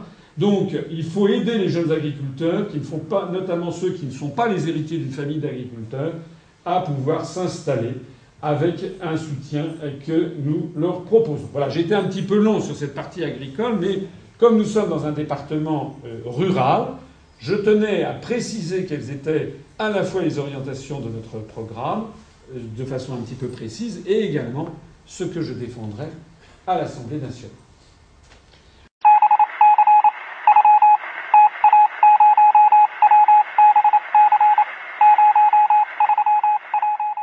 Allons-nous laisser détruire l'agriculteur? Allons-nous laisser détruire la santé publique et l'environnement en France et dans le Lot-et-Garonne Je vous ai dit toujours plus de productivité et donc de pesticides. Les traités européens imposent une agriculture hyper productiviste, donc oblige les agriculteurs à diffuser de plus en plus d'engrais et de pesticides, sauf pour ceux qui font de l'agriculture raisonnée. Tout le monde ne le fait pas, sauf pour ceux qui font du bio. Vous savez que de plus en plus, d'ailleurs, on incrimine maintenant l'utilisation des pesticides dans le développement d'un certain nombre de maladies, maladies auto-immunes, ou bien la baisse inquiétante de la fertilité des, hommes euh, dans les pays occidentaux, euh, qui viennent probablement de l'utilisation de tout ceci. Nous voulons interdire les OGM. vous savez que l'Union européenne oblige les États à introduire les OGM, notamment suite au lobbying de Monsanto et de BASF, La Commission européenne a encore autorisé en juillet 2010 six nouvelles variétés de maïs génétiquement modifiées pour une durée de 10 ans, destinées à l'alimentation humaine et animale. Là encore, on peut estimer qu'en gros 80% des Français sont contre. On a été obligé de l'accepter parce que nous sommes dans l'Union européenne. Ça me paraît un total déni de démocratie. Et ce, il y aura sans doute un candidat de EELV dans ce département qui, comme d'habitude, va aller voir les gens en disant Mais nous voulons une Europe euh, écologique, nous voulons une Europe qui se bat contre les OGM, eh bien, ils ne font rien. On l'a vu, M. José Bové a été élu euh, député européen en 2009. Depuis, jamais il y a eu autant d'OGM qui arrivent. M. José Bové, il a sa voiture, son chauffeur, il est vice-président de la Commission agricole au Parlement européen, et puis il tempête dans le désert. Donc ce que nous nous disons, c'est que si on veut en finir avec ça, il faut en sortir. C'est encore ce qu'il y a de plus simple. La Commission européenne a réautorisé les farines animales pourtant responsables de l'encéphalopathie spongiforme bovine, hein, de la maladie de la, de la vache folle, interdite en 1994 ces farines vont être de nouveau autorisées. Depuis juillet 2010, il y a un lobbying constant des producteurs de farines animales pour qu'on réintroduise cette nourriture qui est, si j'ose dire, qui est composée de viande et d'os de mammifères, mais qui sont en fait souvent des charognes et des cadavres qui sont utilisés, broyés, et ceci pour nourrir les pains, les volailles et les poissons. Voilà. Euh, en gros, ça vient d'être réintroduit. Euh, je rappelle d'ailleurs qu'au Parlement européen, c'est intéressant de regarder les votes qui ont eu lieu, parce qu'au Parlement européen, la grande majorité des députés français au Parlement européen, quelle que soit leur couleur, ont voté contre la réintroduction des farines animales. Mais ce sont les majorités venant d'autres pays, hein, des pays de l'Est notamment, euh, ou euh, d'Allemagne, je crois, qui ont imposé une, une, une comment dirais-je, une, une la réintroduction des farines animales. Pour la petite histoire, je sais que ça ne leur fait pas plaisir quand on le rappelle, c'est pourtant la vérité. Euh, parmi les très rares députés européens français qui ont voté pour la réintroduction des farines animales, eh bien, il y a eu trois des cinq députés français du Front de gauche, à commencer par M. Mélenchon, et puis il y avait M. également euh, Le Yarrick, hein, qui ont voté pour. Ah, ils se sont trompés, ils ont dit après coup, non, non, on s'est trompé. Admettons qu'ils se soient trompés. Enfin, c'est quand même un peu gênant quand on élit quelqu'un que pour des votes aussi importants, il se trompe. Jacques Hénin, M. Le Yarrick et M. Mélenchon. Je rappelle également, c'est un peu un détail, mais ça montre à quel point notre appartenance à l'Union européenne pose des problèmes en matière de santé ou d'environnement. Cette affaire révélée par le canard enchaîné du 14 mai 2007, lorsque le grand groupe français d'agroalimentaire CEPOL numéro un français de la transformation des oléagineux et propriétaire de Le a acheté de l'huile, euh, de l'huile végétale venant d'Ukraine et après des analyses préalables par sécurité, ont découvert que dans les 2800 tonnes d'huile qui avaient été livrées par un fournisseur euh, ukrainien, il y avait 19 tonnes d'huile de moteur. Pour ceux d'entre vous qui ne le sauraient pas, l'huile de moteur, c'est un hydrocarbure, ça n'a rien à voir avec de l'huile végétale. Hein. Ça se rapproche plus du kérosène, du diesel, euh, que de l'huile d'arachide. Voilà. C'est évidemment extrêmement nocif pour la santé humaine et cancérogène. Alors qu'est-ce qui s'est passé? Ben, Il s'est passé que la France a informé officiellement ses voisins européens. En fait, les 2800 tonnes faisaient partie d'une cargaison de 40 000 tonnes qui avait été vendue en France, mais aussi aux Pays-Bas, en Italie, en Espagne. Tout le lot avait été trafiqué. C'est en fait 280 tonnes d'huile de moteur qui avaient été introduites en catimini. Donc en gros, en Ukraine, ils étaient allés faire la tournée des popotes, enfin des, des garages, étaient allés racler ce qu'on trouvait dans les, garages pour le mettre dans l'huile d'arachide qui allait être envoyée en France, ou dans l'huile de colza plutôt, je suppose. Alors pourquoi je vous raconte cette, cette histoire? Eh bien tout simplement parce que la Commission européenne ayant été saisie, elle a décidé le 5 mai 2007 d'autoriser l'huile de moteur à hauteur de 10%, donc dans les mayonnaises, les plats cuisinés, la vinaigrette industrielle et les conserves à l'huile. Pourquoi? Ben Pour faire prévaloir le traité européen qui prévoit le, libre marché. En fait, toujours, dans tous les domaines, je le cite, c'est que dans tous les domaines, on fait prévaloir l'intérêt des industriels par rapport à l'intérêt des consommateurs, quoi qu'on en dise. Hein. de même, l'Union européenne a refusé d'interdire et même d'étiqueter la consommation de viande clonée. Ça, c'était le 30 mars 2011. Saisi par des députés verts allemands qui ont demandé que, vous savez maintenant, quand vous mangez une tranche de jambon, vous ne savez pas si c'est un, porc qui est né euh, comme il naissait depuis euh, le Big Bang, c'est-à-dire par un accouplement d'un porc et d'une truie. Vous pouvez faire un dessin peut-être. Maintenant, il y en a de plus en plus qui naissent dans des éprouvettes, par clonage en réalité.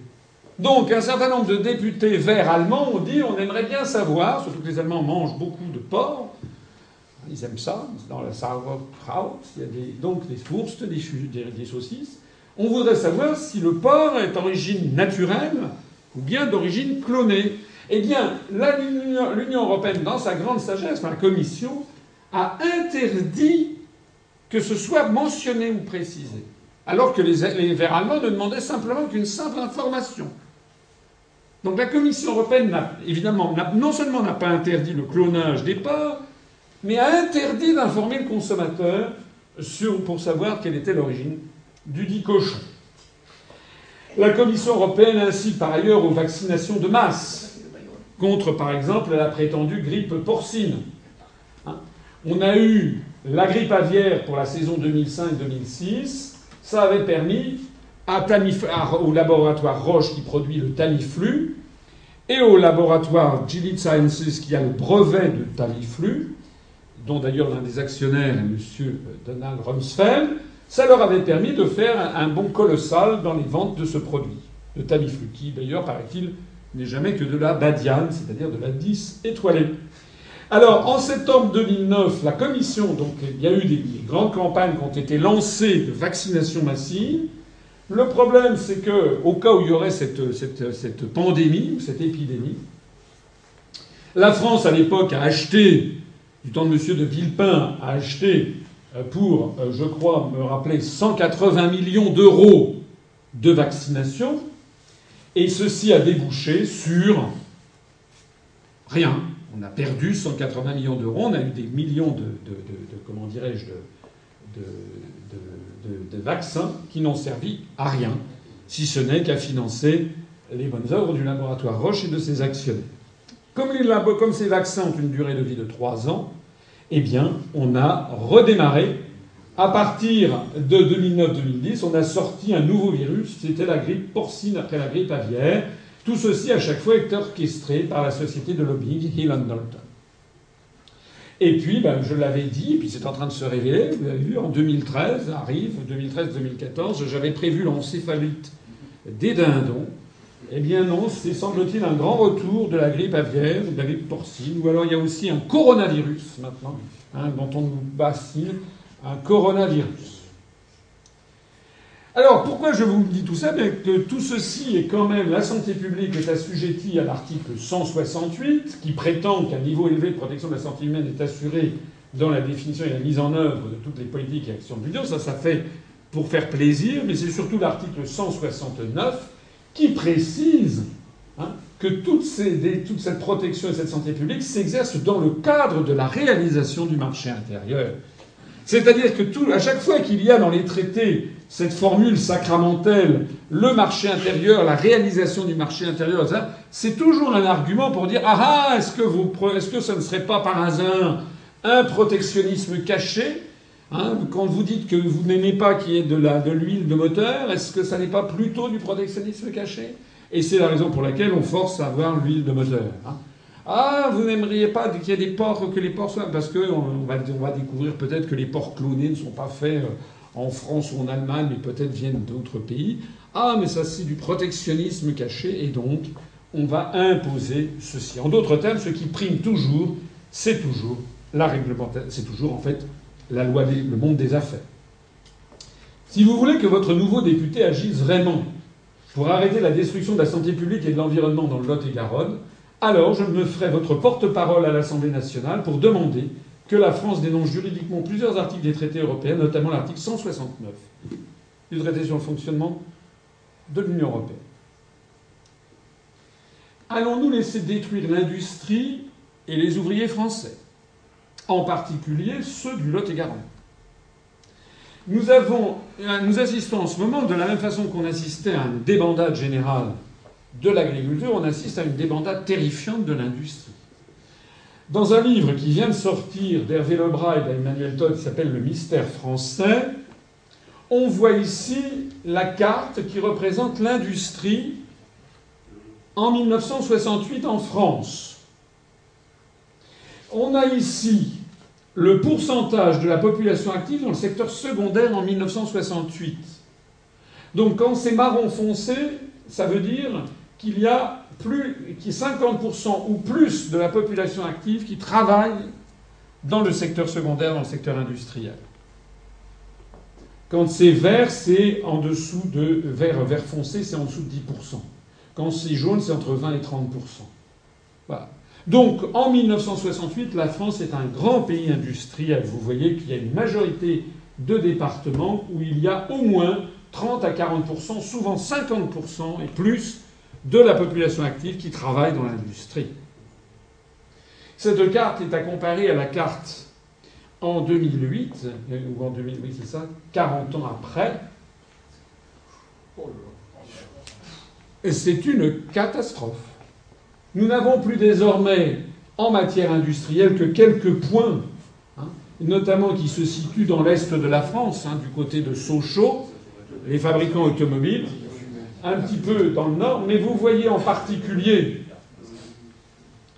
vous voyez en particulier que le Lot et Garonne, où il y avait quand même du côté de Fumel des industries, hein, et où il y avait quand même en gros entre 20 et 30% de l'activité des gens qui travaillaient dans l'industrie, dans le Lot-et-Garonne, et du côté de Fumel, c'était plus de 40 à 45% qui travaillaient dans l'industrie en 1968. Vous voyez que là, maintenant, eh bien, le Lot-et-Garonne est devenu un des départements les plus désindustrialisés de France, avec beaucoup d'autres d'ailleurs. Hein. Devenu entièrement, il y a moins de maintenant moins de 20, moins de 15% voire moins de 10% de la population qui travaille dans l'industrie dans le Lot-et-Garonne. Alors ça, c'est les données au niveau national. Elles se traduisent très concrètement dans le Lot-et-Garonne. Dans le Lot-et-Garonne, en mai 2013, en ce moment, en ce moment, il y a des sinistres qui sont qui s'allongent. Villeneuve Pet Food, qui fait de la fabrication de nourriture pour chiens et chats, à Villeneuve-sur-Lot, 170 salariés menacés. Métal Temple Aquitaine, à Fumel, qui fabrique notamment des aciers ou des, pièces spécifiques pour l'automobile. 250 salariés menacés. Fermer. Marty, qui fabrique euh, euh, des, planchers à Cuson, pardon, juste à côté de Fumel, 357 salariés qui ont été licenciés. Rénal et Roclore à Sainte-Livrade-sur-Lot, 41 salariés menacés. Tellus Céram, qui est une tuilerie à Mont-Sampron, 31 salariés menacés. Vous voyez que ce département où déjà on est presque plus là, ça continue. La débandade continue. Alors je pose la même question ici que celle que j'ai posée tout à l'heure pour l'agriculture. Vous aviez un député qui était l'un des ministres les plus importants du gouvernement ministre du Budget. Alors pourquoi n'a-t-il rien pu faire contre ces désastres? Ceux-là qui sont en train d'arriver dans son département, dans sa circonscription, Fumel, Sainte-Livrade-sur-Lot, Villeneuve-sur-Lot, dans sa propre circonscription, le ministre du Budget, qui est l'un des plus importants du gouvernement, n'a pas pu y le faire. Alors, alors vous croyez que ce sont ceux qui se présentent à sa place qui vont pouvoir le faire? Donc il faut qu'il y ait, vous élisiez quelqu'un qui dise un discours totalement nouveau et qui aille le porter à l'Assemblée nationale. C'est à ça que ça sert une élection législative, sinon ça ne servira à rien.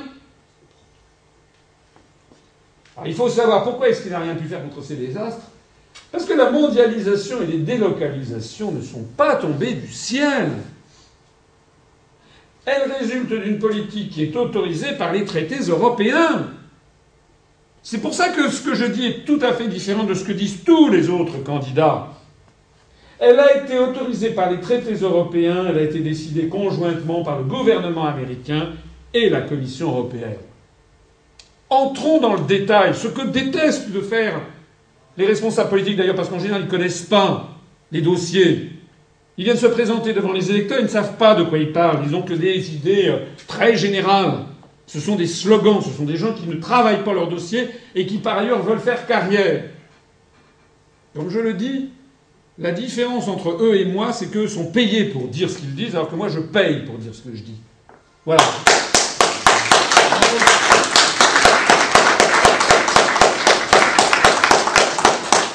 Le traité sur le fonctionnement de l'Union européenne, dans son article 63, prévoit qu'il est toutes les restrictions au mouvement de capitaux entre les États membres et les États membres et les pays tiers sont interdites. C'est un des articles les plus décisifs des traités européens. Il est l'hérité d'ailleurs du traité de Maastricht. Ça relisez-le, hein, relisez-le tous ensemble. Toutes les restrictions au mouvement de capitaux entre les États membres et entre les États membres et les pays tiers sont interdites. Donc c'est pas seulement entre les États membres de l'Union européenne, c'est aussi les États membres et les pays tiers. Les pays tiers, ça veut dire tout le reste du monde. Les restrictions au mouvement de capitaux, ça veut dire quoi? Ça veut dire que si vous êtes une entreprise et que vous voulez construire une usine qui va vous coûter, je ne sais pas, un milliard d'euros, 500 millions d'euros, une belle usine déjà, ça dépend de ce qu'ils fabriquent. Si vous voulez délocaliser cette usine, vous pouvez le faire en Slovaquie, qui est un État membre de l'Union européenne.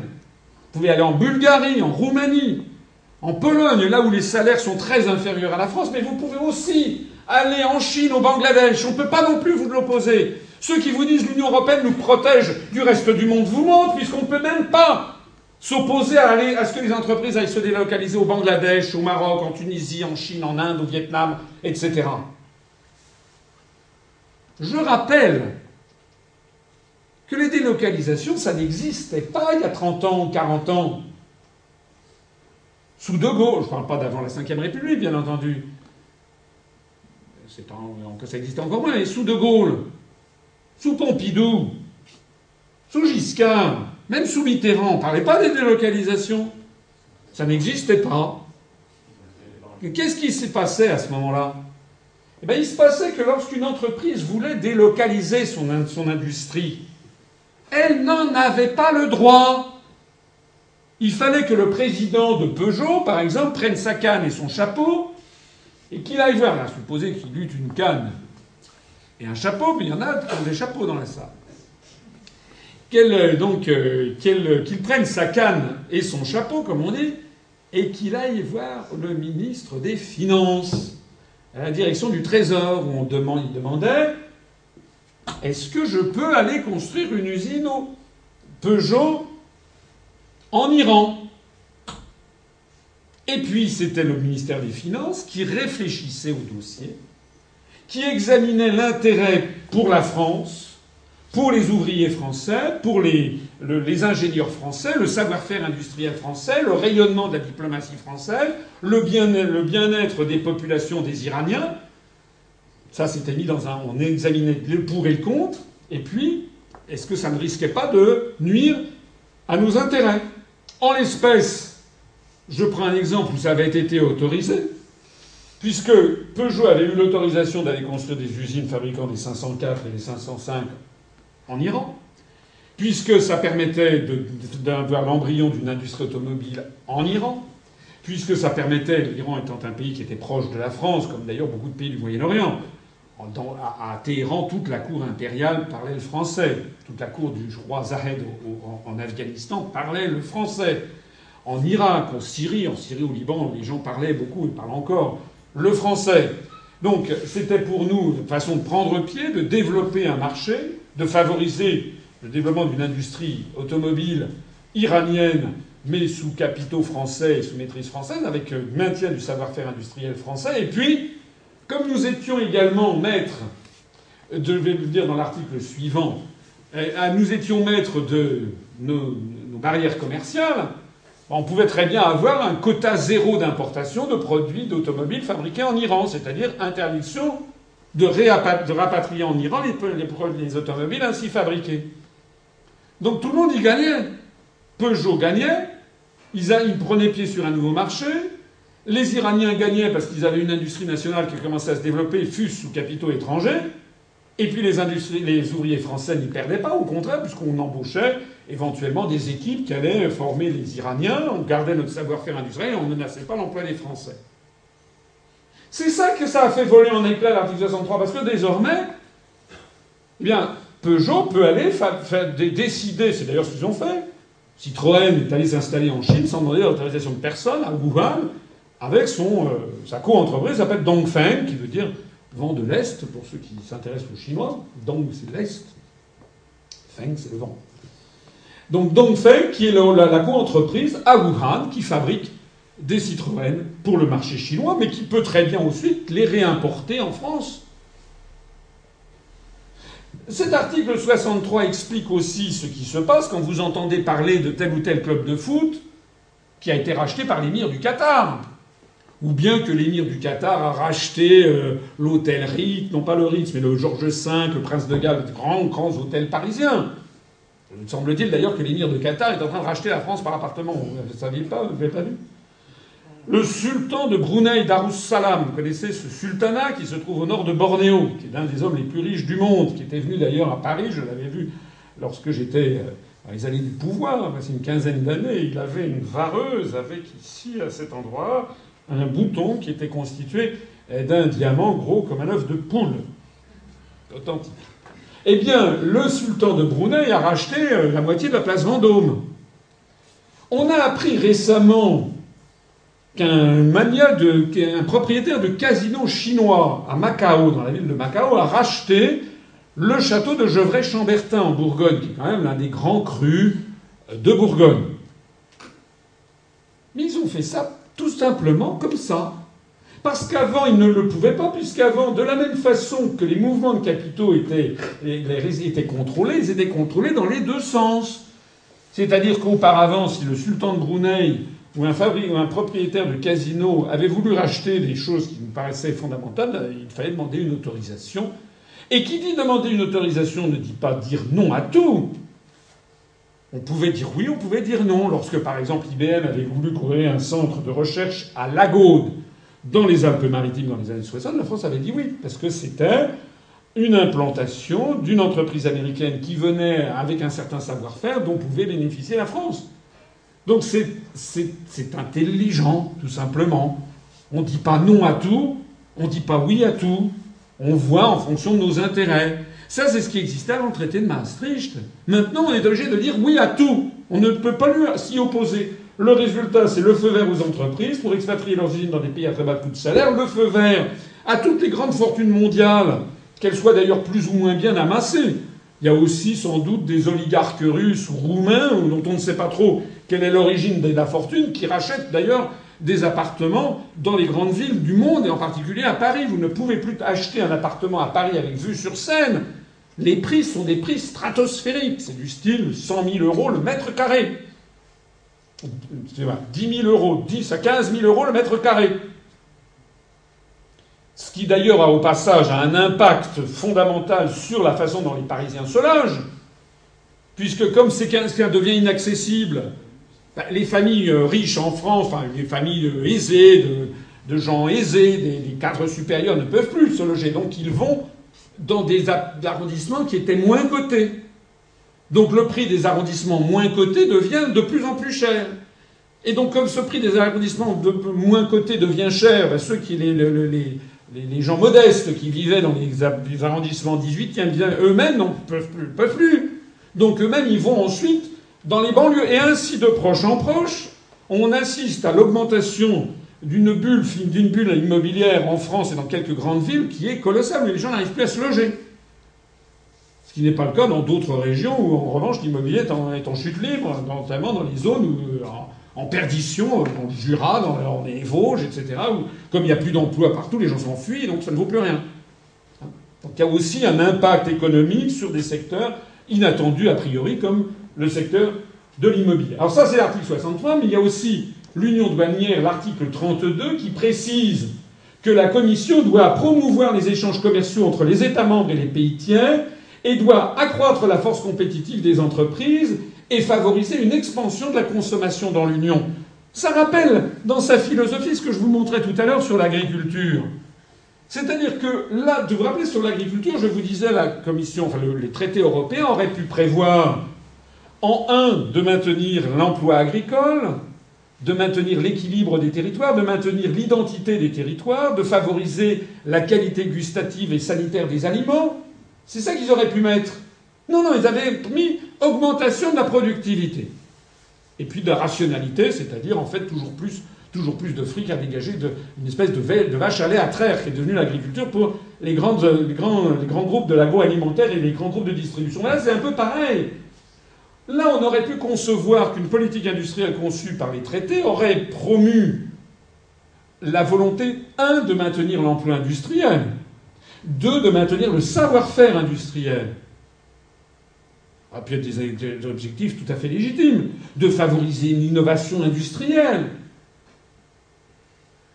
Pas du tout. Un, promouvoir les échanges commerciaux entre les États membres et les pays tiers. Ça veut dire en particulier que quand une entreprise va se délocaliser en Chine et qu'elle veut rapatrier sa production, eh bien, on va favoriser le rapatriement de cette production puisque ça favorise les échanges commerciaux avec les pays tiers. On trouve ici la justification idéologique à la fabrication, à, comment dirais-je, à la délocalisation des productions industrielles. Accroître la force compétitive des entreprises, le point B. Pareil. Pareil. On, si, on, se délocalise, si une grande entreprise, ou une moyenne, vous vous rappelez l'autre fois, c'était le Jabi qui fabrique des sous-vêtements pour femmes, qui s'est délocalisé au Maroc. Donc, euh, évidemment, parce que les salaires au Maroc euh, ou en Chine, a fortiori, sont très très inférieurs. Donc ça accroît la force compétitive des entreprises. Hein. Et enfin, une expansion de la consommation dans l'Union. C'est aussi délirant, ça, comme formulation, si vous y réfléchissez.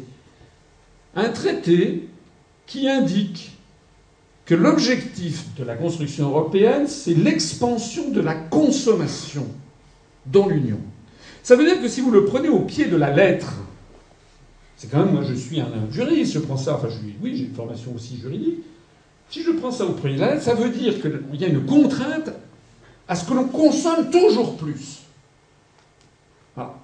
Vous avez acheté 5 paires de chaussures l'année dernière, il faut que vous en achetiez 6 cette année, 7 l'année prochaine, 8 dans 2 ans, 9, 10. C'est ça que ça veut dire. Vous aviez acheté un téléphone l'année dernière, cette fois-ci, il va falloir que vous en achetiez 2, et puis 3, etc.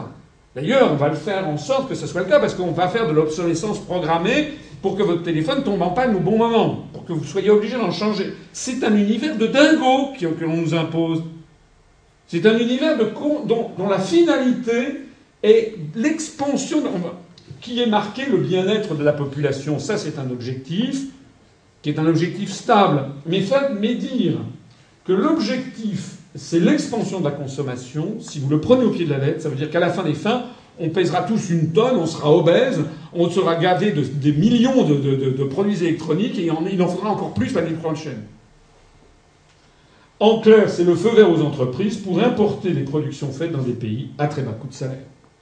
Donc les délocalisations sont la résultante exacte des traités européens et notamment de l'article 63 et de l'article 32. Je mets au défi tous les autres candidats à l'élection législative de venir me dire le contraire. D'ailleurs, j'aimerais avoir un débat public avec les autres candidats. J'aimerais avoir un débat avec le candidat du Parti socialiste, avec le candidat de l'UMP, avec le candidat du Front national, avec le candidat du Front de gauche, avec le candidat du MoDem, pour parler des, principaux. Ça serait bien qu'on ait un débat public et que les, les électeurs de la troisième circonscription du Lot-et-Garonne puisse se faire une opinion sur la connaissance des dossiers de chacun de ces candidats, leur sérieux, les solutions, la viabilité des solutions qu'ils proposent, voir si leur programme c'est une série de slogans creux ou bien si ce sont des choses sérieuses. C'est comme ça que devrait être la démocratie. Hein. L'un des objectifs essentiels que nous nous sommes fixés avec le mouvement politique que j'ai créé, c'est justement de rétablir la démocratie, de rétablir la recherche naturelle de la vérité, que les Français puissent s'emparer de la vérité. Il y a des gens qui me disent Mais vous parlez, les Français sont des imbéciles, ça ne vous intéresse pas, vous perdez votre temps. Non, je ne perds pas mon temps parce que de plus en plus de gens reviennent, viennent chez nous, ils m'écoutent une fois, deux fois, oui, c'est vrai, parfois ils disent c'est un peu long, c'est un peu technique. C'est en tout cas du solide. Et quand vous écoutez ça, quand vous comprenez ce que je dis, après ça, vous êtes solide sur le sujet. Après ça, vous savez ce qui se passe.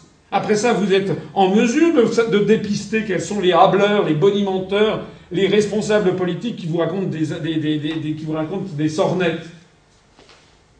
Je rappelle par ailleurs que le TFUE, toujours le même, le traité sur le fonctionnement de l'Union européenne, prévoit dans son article 282 que la Banque centrale européenne et le système européen de banque centrale ont pour objectif de maintenir la stabilité des prix. Ça aussi, c'est quelque chose sur lequel il faut s'interroger. On a fixé à la Banque centrale européenne, on lui a dit d'abord qu'elle serait indépendante de tous les, les, États membres et des pouvoirs. On a présenté ça comme si c'était un progrès fantastique. Mais le problème, c'est que dans la vie, on n'est jamais indépendant de quoi que ce soit. On est toujours dépendant de quelque chose.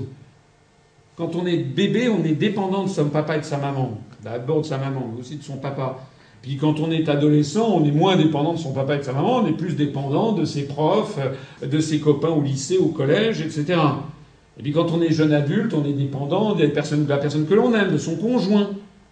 Et puis quand on est un adulte mûr, on est dépendant de ses parents, de ses vieux parents dont il faut s'occuper, et puis de ses euh, enfants dont il faut assurer euh, l'éducation en essayant qu'ils s'en sortent le mieux. Et puis quand on est très âgé, ben on est dépendant de ses enfants et de ses petits-enfants. On est toujours dépendant, puis sans compter qu'on est dépendant des voisins, dépendant de son employeur, etc. Quand on a dit que la Banque Centrale Européenne serait indépendante des États, des États on n'a jamais dit qu'une seule chose en fait. Elle est indépendante des électeurs. Mais le président de la BCE, M. Mario Draghi, ancien de Goldman Sachs, il n'est pas indépendant de Goldman Sachs. C'est Goldman Sachs qui l'a fait nommer. C'est les gens de Goldman Sachs qu'il voit au quotidien. C'est les gens de Goldman Sachs qu'il a au téléphone. Monsieur Draghi vit dans un univers très feutré que je connais un peu, celui de la Banque internationale celui de, des pouvoirs euro-atlantistes, cet univers complètement coupé de la réalité et de ce que vivent les peuples. Il est, indépendant des peuples, il n'est pas indépendant de cet univers auquel il appartient. De la même façon, la BCE s'est fixé, les traités ont fixé que l'objectif principal du système européen de banque centrale est de maintenir la stabilité des prix. Là aussi, on aurait pu avoir d'autres objectifs. On aurait pu avoir comme objectif que l'objectif numéro un de l'euro, aurait dû être de maintenir l'emploi au maximum. Quel est l'objectif que doivent poursuivre normalement les pouvoirs publics? C'est quand même d'assurer le bien-être du maximum de la population. Assurer le bien-être du maximum de la, population, ça veut dire assurer que tous les, le maximum de personnes puissent trouver un emploi digne et correctement rémunéré pour avoir une vie digne. Pas du tout. L'objectif, c'est de maintenir la stabilité des prix. Pourquoi la stabilité des prix? Ben, Tout simplement pour faire plaisir aux gens qui ont beaucoup d'argent. Parce que quand vous avez beaucoup d'argent, si vous avez beaucoup d'argent et qu'il y a une forte inflation, et si vous n'arrivez pas à placer votre argent à un taux d'intérêt qui vous permet de corriger cette inflation, vous êtes spolié petit à petit. C'est ce qu'on a appelé l'euthanasie des rentiers. Donc l'objectif essentiel, c'est en fait un objectif pour favoriser les riches. Donc vous voyez, article par article, on voit qu'à chaque fois, il s'agit de favoriser les grandes entreprises, les grands groupes financiers, les gens qui ont de l'argent, et jamais en réalité la population générale. Et quand je dis ça, je ne suis pas un révolutionnaire, je ne pas l'allure d'un révolutionnaire, je suis quelqu'un qui essaie de dire la justice et le droit et la vérité, comme normalement devrait être un homme d'État, c'est-à-dire de dire voilà, on est à un, État, un député en particulier, doit se préoccuper du bien commun, comme on disait au XVIIIe siècle. Hein. le bien du peuple français. Il n'y a pas besoin d'être un ultra-révolutionnaire pour dire ça, c'est simplement il faut être honnête. Honnête vis-à-vis des grands principes de la République, que d'ailleurs tout le monde a bien à l'esprit, moi le premier, puisque je me rappelle très bien qui étaient mes arrière-grands-parents, qui étaient des pauvres gens, et je sais très bien, et quel est à quoi ce que je dois personnellement à la République française. En clair, la BCE n'a aucun objectif de taux de change externe de l'euro, aucun objectif de plein emploi, aucun objectif de maintien des industries sur le sol national. On aurait pu aussi avoir ça. Le facteur aggravant, c'est donc l'euro. Je vous présente ici deux courbes. Je sais que dans une campagne électorale, ça peut faire hausser le sourcil en disant qu'est-ce que c'est que cet hurluberlu qui nous présente des courbes. Mais c'est le monde dans lequel nous sommes. Peut-être que vous préféreriez que je fasse comme l'UMP, c'est-à-dire distribuer des préservatifs avec le logo UMP. Oui, c'est ce qu'ils ont fait. D'ailleurs, le Parti socialiste avait fait pareil pour les européennes. C'est vrai. Préférez peut-être que je fasse des espèces de, tirades euh, contre le mariage pour tous ou pour le mariage pour tous. Moi, je vous parle des choses les plus fondamentales de notre société. Pourquoi est-ce que nous sommes en train collectivement de nous effondrer? Ça a quand même une sacrée importance. Ça, c'est le cours de l'euro par rapport au dollar au cours de l'année 2000, au cours des années 2000-2010. Et ça, donc vous voyez qu'en 2000, lorsque l'euro a été lancé, il y avait un euro pour un euro pour 1,13 dollars. Puis ensuite, l'euro avait baissé jusqu'à 0,85 dollars au cours de l'année 2001-2002, puis ensuite a monté, monté, monté, monté, monté, jusqu'à la mi-2008 où on a eu un euro égal à 1,60 dollars.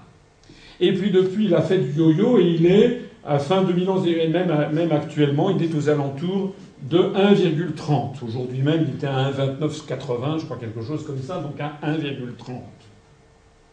Ce qui d'ailleurs, soit dit en passant, entre juin 2008 où il était à 1,60 et maintenant où il est à 1,30 dollars, ça veut dire que l'euro a perdu 30 centimes par rapport à 1,60. C'est-à-dire qu'il a perdu en gros 20% de sa valeur par rapport au sommet de 2008. Je le signale pour tous ceux qui vous disent, qui vous poussent des cris d'orfraie en disant mais si on sortait de l'euro, vous vous rendez compte, le franc perdrait 20%. Euh, l'euro a perdu 20% par rapport au dollar depuis, depuis, depuis 3 ans. Euh, les mêmes qui poussent des cris d'orfraie n'ont même pas marqué. De la même façon que le fait que l'euro ait grimpé de 100% par rapport au dollar entre 2002 et 2008, personne n'avait fait. Euh, enfin, personne, c'est pas tout à fait vrai, je vais y en venir dans un instant. Les industriels, eux, ça va quoi s'en tenir, mais euh, les mêmes qui vous parlent de l'euro et que c'est bien fait n'en parlent jamais. Ce qui est intéressant dans cette courbe, c'est de la comparer à celle-ci, qui est la courbe des exportations et des importations de notre pays. Vous avez en bleu les exportations françaises et en rouge les importations françaises. Donc vous voyez qu'il y a une période ici où il y avait, c'est mois après mois, en gros les deux courses se chevauchent, ça veut dire qu'on vend à peu près autant qu'on exporte à peu près autant qu'on importe. Ça veut dire qu'on est dans un état d'une situation d'équilibre, ça veut dire qu'on est dans un état de compétitivité de l'industrie française par rapport à l'industrie internationale. Ça veut dire que le taux de change est correct. Et puis là, on voit que le taux de change externe est devenu non incorrect puisque nous ne sommes plus compétitifs. Alors ce qui est intéressant, c'est de voir, de comparer les deux cours avec un décalage de 9 mois qui est celui que connaissent les économistes, parce que lorsqu'il y a des, variétés des variations de change sur les marchés extérieurs, bah, vos acheteurs, ils vont se décider, bah, tiens, ça coûte moins cher, ou ça coûte plus cher. Si ça coûte moins cher, ils vont se mettre à, ou si ça coûte plus cher, ils vont se mettre à acheter euh, ou à vendre. Euh, et puis après ça, il va y avoir de fabrication, la réalisation de la commande. Puis après ça, on met ça dans un paquet, on envoie ça, et puis ça doit passer éventuellement à bout du monde par des transports, et puis ça va être intégré euh, dans les statistiques douanières. Donc en gros, on compte 9 mois de décalage. Donc vous voyez qu'avec les 9 mois de décalage, on s'aperçoit qu'au cours de la décennie 2000-2010, la seule période pendant laquelle le commerce extérieur français a été à l'équilibre correspond exactement, avec ce délai habituel de répercussion d'environ 9 mois, à la période où le taux de change de l'euro a été inférieur ou égal à la parité 1 euro égale 1 dollar. Si vous n'avez pas tout suivi, tant pis. Je pense que ce n'est pas extrêmement compliqué. Mais ça veut dire quoi? Ça veut dire qu'en réalité, le taux de change dont nous avons besoin, le taux de change qui assure, qui conforme à la compétitivité intrinsèque de l'économie française, c'est en gros, en gros, 1 euro égale 1 dollar. Et plus l'euro est cher, plus il monte ben, plus ça devient impossible de vendre des produits français, ils sont de moins en moins compétitifs, mais en revanche, les produits étrangers deviennent de plus en plus compétitifs. Alors il y a des gens qui me disent oui, mais c'est bien parce qu'on peut acheter de l'essence moins chère. Oui, c'est vrai, on peut acheter de l'essence moins chère, ça c'est tout à fait exact. Je signale que le prix à la pompe de l'essence, il y a au plus de 50% qui sont des taxes et des, frais de distribution. Hein. Donc euh, l'augmentation, euh, on peut acheter l'essence moins chère, mais on ne constate pas grand-chose euh, dans le prix à la baisse ou à la pompe, hein, quelques centimes de moins. Mais on peut acheter moins cher, effectivement, ça, mais on peut tout acheter moins cher. On peut acheter des produits agricoles. C'est pour ça que, on l'a vu dans le premier chapitre, c'est pour ça que les agriculteurs français ne peuvent plus faire lire leur fin de mois. Parce que les tomates qui vont être fabriquées euh, au Maroc sont beaucoup moins chères. Les, haricots du Sénégal.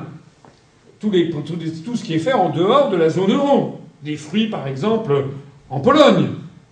Tout ça va être beaucoup moins cher. Et puis on va pouvoir aussi acheter des voitures.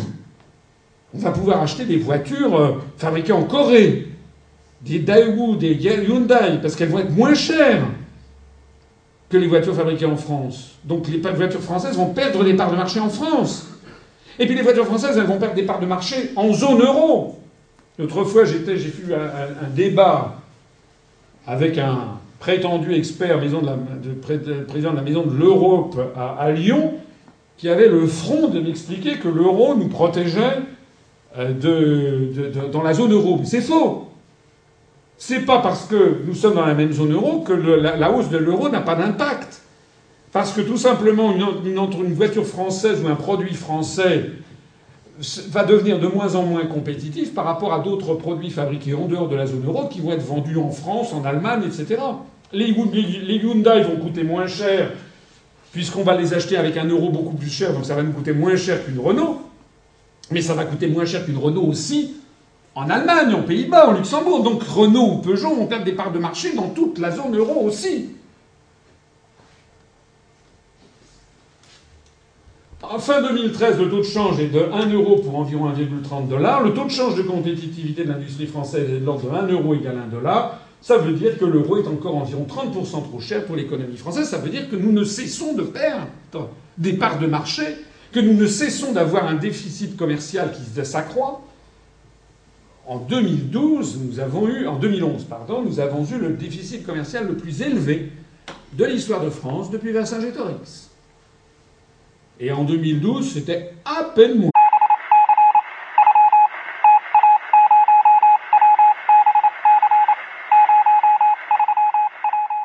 Allons-nous laisser détruire nos services publics et ceux du Lot-et-Garonne?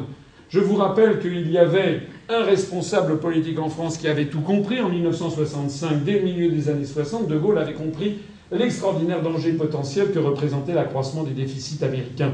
Avec l'aide de son économiste Jacques Rueff, il avait pris la planète à témoin pour dénoncer ce déficit sans pleurs avec lequel les Américains pourraient un jour tout acheter. Il avait exigé le respect de l'étalon de change or pour contrer la puissance financière sans limite que les Américains étaient en train de se procurer. Deux ans après que De Gaulle eut quitté le pouvoir, moins de dix mois après sa mort, le 9 novembre 1970, les Américains brisaient les accords de Bretton Woods le 15 août 1971 et on voyait Nixon annonçant que les États-Unis renonçaient à la libre convertibilité du dollar en or.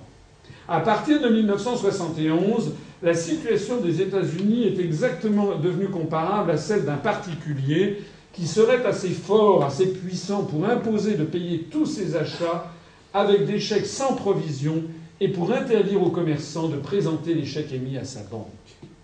C'est de ça qu'il s'agit. Imaginez que vous ayez un chéquier, que vous puissiez aller acheter n'importe quoi dans n'importe quel commerce, vous faites un chèque et le commerçant est obligé de vous céder ce que vous voulez contre ce chèque et en plus il a l'interdiction d'aller le porter à votre banque, ben vous allez faire quoi? Ben Vous allez commencer par acheter petit au début, vous allez acheter une Clio, voir si ça marche, si cette espèce d'arnaque planétaire fonctionne, et puis ça marche. Parce que vous vous appelez les Américains, parce que le chèque, ça s'appelle dollar. Donc, vous achetez une Clio dans un premier temps, et puis un appartement, de, un petit studio à Villeneuve-sur-Lot, mais assez rapidement, vous vous dites, bon, euh, on va pas jouer petit bras, je vais passer à la Ferrari Testarossa.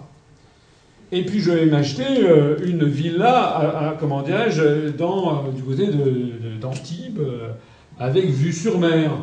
On va, et puis après ça, ça va passer l'hôtel particulier, la villa Saint-Barthélemy aux Antilles, la Cadillac, enfin pas la Cadillac, la, comment ça s'appelle, les, voitures les plus chères, May, May, Maybach, les anciennes Maybach, enfin bon, bref, voilà. Donc vous avez tout compris. Le problème, c'est que le commerçant donc, ne peut pas présenter le, chèque à votre banque, mais en revanche, il, garde votre chèque.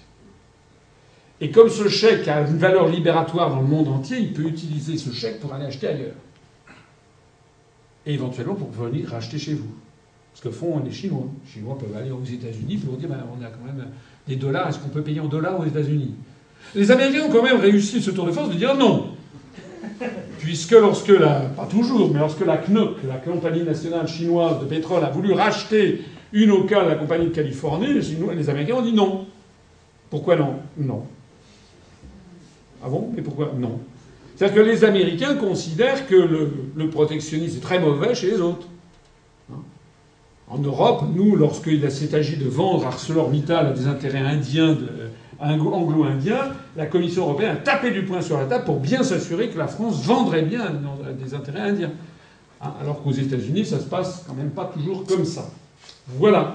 Donc, les États-Unis ont trouvé la pierre, ou du moins ont cru trouver la pierre philosophale. Vous savez, cette pierre philosophale dont on, cherchait au Moyen Âge comment fabriquer de l'or? Voilà. Et donc, la, pierre philosophale de l'enrichissement sans fin et du pouvoir mondial. Mais le problème, c'est que si vous pouvez potentiellement tout acheter dans le monde parce que vous avez une puissance financière illimitée, il vous suffit d'émettre du dollar. Le problème, c'est que si vous avez cette puissance financière illimitée, vous ne pouvez néanmoins pas tout acheter. Parce qu'il peut y avoir des réglementations qui vous l'entendent empêchent. Il faut que les États étrangers ne vous opposent pas des obstacles réglementaires à la vente. Or, en 1971, il y avait beaucoup d'obstacles à la vente. En 1971, il y avait la guerre froide et l'existence d'un camp socialiste fermé sur l'étranger. Ça voulait dire que les Américains, même en émettant du dollar en veux-tu, en voilà, ne pouvaient pas acheter un appartement à Saint-Pétersbourg, ce qu'ils appelaient Leningrad, ne pouvait pas acheter une usine dans la région de, Shanghai ou de Pékin. Ils ne le pouvaient pas, il y avait des règles, c'était interdit. Ils ne pouvaient pas non plus acheter ce qu'ils voulaient en France ou euh, en Allemagne. Il y avait le contrôle d'échange et le contrôle des mouvements de capitaux dans chaque pays occidental. De temps en temps, oui, on, on pouvait dire oui, mais ils ne pouvaient pas le faire à tout instant. Et puis le troisième obstacle, c'est qu'il y avait des droits commerciaux qui réglementaient les échanges de marchandises et de services, qui protégeaient les secteurs industriels. Donc il n'était pas intéressant pour eux d'aller acheter une usine en Indonésie pour fabriquer des produits destinés au marché américain à très bas coût, parce qu'il n'y avait pas l'autorisation, au marché français, parce qu'il n'y avait pas l'autorisation de le faire. Donc c'est de là qu'est née l'invention de la politique dite de mondialisation inévitable cette espèce de fatalité que l'on présente aux populations en disant on n'y peut rien, c'est comme si c'était un phénomène météorologique auquel on peut rien. Mais non Tout ça a été parfaitement décidé. On pouvait très bien décider de ne pas le faire. Profitant de l'effondrement de l'URSS en 91 et de l'active complicité de la Commission européenne, parce que tout ça, ça s'est négocié notamment entre M. Michael Cantor, le, représentant au commerce américain, et Sir Brittan, qui était le commissaire européen des négociations commerciales multilatérales. Les États-Unis ont imposé au reste du monde, en tout cas du monde occidental, le démantèlement des obstacles aux échanges de capitaux, de marchandises et de services. Voilà ce qui s'est passé. La guerre froide et l'existence d'un camp socialiste fermé sur l'étranger, il y a eu la fin de la guerre froide, le démantèlement du camp socialiste, qui a permis de donner feu vert au reste. Le contrôle d'échange et le contrôle des mouvements de capitaux, ça a été fini, fini justement par le traité de Maastricht qui met un terme fin du contrôle d'échange et du contrôle des mouvements de capitaux en Europe sous la pression des institutions européennes et des campagnes de presse. Et enfin, les droits commerciaux réglementant les échanges, démantèlement des droits commerciaux réglementant les échanges de marchandises et de services, là aussi grâce à la complicité des institutions de Bruxelles, puis grâce à l'Organisation mondiale du commerce. Voilà ce qui s'est passé. Alors, à partir de là, ben, les Américains ont-ils pu tout acheter? Ben oui. Pas seulement d'ailleurs les Américains, mais enfin, à partir de ce moment-là, on a vu une augmentation en flèche de la dette de l'ensemble des compartiments américains, des ménages, des entreprises non financières, du secteur financier, des administrations publiques. Toute cette période des années euh, d'après Seconde Guerre mondiale jusqu'aux années 70, c'est une période de stabilité de l'endettement, puisqu'il y avait ce ressort de rappel de l'étalon de change or. Et depuis la fin, alors 1971, c'est ici, Bon, il y a eu la crise du pétrole, et puis il a. Il a fallu s'acclimater à cette nouvelle donne. Comme je disais tout à l'heure, on commence par acheter une Clio avant d'acheter une Maybach, et on commence par acheter un studio pour voir si ça marche, avant d'acheter euh, une villa hollywoodienne qui se trouve à, je sais pas, à Santa Monica. Eh bien, enfin, l'exemple est mauvais parce que c'est aux États-Unis. Depuis lors, c'est une augmentation continuelle, à peine écornée depuis maintenant deux ans et qui va redémarrer. Ça, c'est avec la crise des subprimes. Mais on voit qu'on a atteint désormais aux États-Unis une dette totale américaine en pourcentage du PIB qui est de l'ordre de 400%, alors qu'en 1929, au pire de la crise, ça avait atteint 280%. Au pire de la crise des années 1929. Le total de l'endettement public et privé américain a dépassé 400% du PNB en 2009. Ce pourcentage est très largement supérieur à celui qui avait été atteint lors de la grande crise des années 30, avec environ 280%. Quant à la France, quant à la France, notre endettement public et privé est de l'ordre de 240% du PIB. C'est énorme, ça faisait beaucoup. Merci notamment à M. Sarkozy, qui avait été élu en 2007 pour réduire la dette publique et qui a davantage, euh, euh, euh, comment dirais-je, endetté la France en cinq ans qu'elle ne l'avait été lui aussi que depuis Vercingétorix. Hein. On a augmenté de 600 milliards d'euros la dette publique française, notamment afin de surmonter la crise des subprimes. Donc, mais même maintenant, même maintenant où la situation est très grave en matière d'endettement, est grave en matière d'endettement, ce que l'on ne dit pas aux Français, c'est que notre situation est très confortable par rapport à celle des États-Unis d'Amérique, puisque aux États-Unis, ce sont pas seulement en France, d'ailleurs on insiste toujours sur l'endettement public. Vous savez, on, dit toujours la dette publique, la dette publique, la dette publique. Bon. La dette publique française, elle est de l'ordre de 81% du PIB, à peu près 85% du PIB. Elle est aussi des critères de Maastricht, mais vous voyez que notre dette totale est 240%, ça veut dire qu'il y a du monde qui est aussi endetté. C'est qui a part la dette publique? Ben, Ce sont les ménages, ce sont les entreprises non financières et les entreprises financières. Et vous voyez qu'aux États-Unis, eh bien, la dette publique est peut-être un peu, est à peu près un peu comparable à la nôtre, de l'ordre de 90% du PIB, mais tous les autres acteurs sont considérablement endettés, notamment les ménages, les ménages américains qui sont colossalement endettés, 100% du PIB, très supérieur à ce qui est en France, parce qu'en France, il y a un vieux fonds paysan qui fait que les Français sont moins endettés statistiquement que les autres peuples occidentaux. Au contraire, ils ont même un fort taux d'épargne. Voilà. Alors, pourquoi on ne cessait pas de nous dire que la France est en faillite et qu'il fallait prendre modèle sur les États-Unis? Je ne suis pas là pour dire que la situation est bien. C'est vrai que notre endettement est excessif. Je rappelle que d'ailleurs dans notre programme, nous proposons de débattre de mettre tout ça sur la table et d'examiner avec les Français d'où vient exactement cet endettement, en particulier la dette publique. Nous voulons précisément expliciter ce dont personne, enfin, sauf sur Internet on trouve beaucoup, mais ce dont jamais ne parlent les responsables des autres partis politiques, c'est quelle est l'origine de la dette publique. Pourquoi est-ce qu'on interdit aux banques centrales et à la BCE de monétariser une partie de cet endettement public? Est-ce que cet endettement public qui est de croissance exponentielle ne trouve pas son origine dans des simples jeux d'écriture comptable, par exemple? Mais je reviens à mon propos. Pourquoi ne cessait-on pas de nous dire que la France était en faillite et qu'il fallait prendre modèle sur les Américains alors que les Américains sont beaucoup plus endettés que nous? Ça fait des années que je pose cette question, qui est quand même une question de bon sens. Eh bien, il y a une réponse parce que des appétits puissants y ont intérêt. Les appétits puissants y ont intérêt, c'est que l'objectif est de forcer les peuples à vendre leur patrimoine.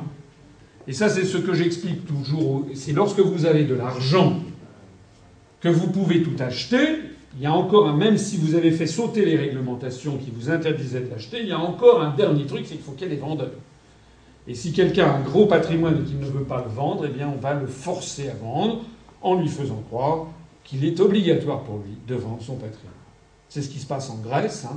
D'un seul coup, les Grecs ont appris qu'ils avaient des dettes extraordinaires, et donc ils sont obligés de tout vendre. C'est ce qui s'est passé en France, où on est en train de privatiser ou de vendre le patrimoine public, le patrimoine privé, des sociétés privées. Tout ceci étant souvent, pas toujours, mais racheté par des fonds de pension américains qui sont gorgés de dollars, lesquels sont le fruit tout simplement d'une création. Euh, vous avez vu actuellement, les Américains ont lancé un nouveau, pour ceux qui connaissent, quantitative easing, c'est-à-dire de la production monétaire, qui ne, ça ne vaut plus rien, mais on en produit, on produit, on produit, on produit du dollar.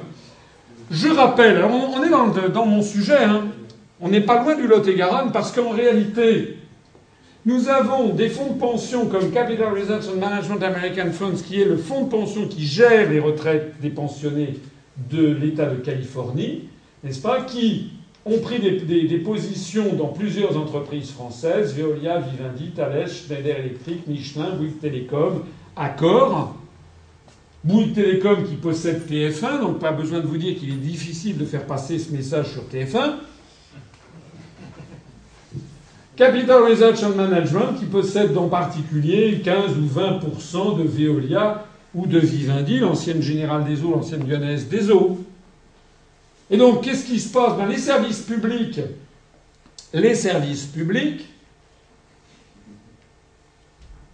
ça n'a pas l'air d'être content. Les services publics,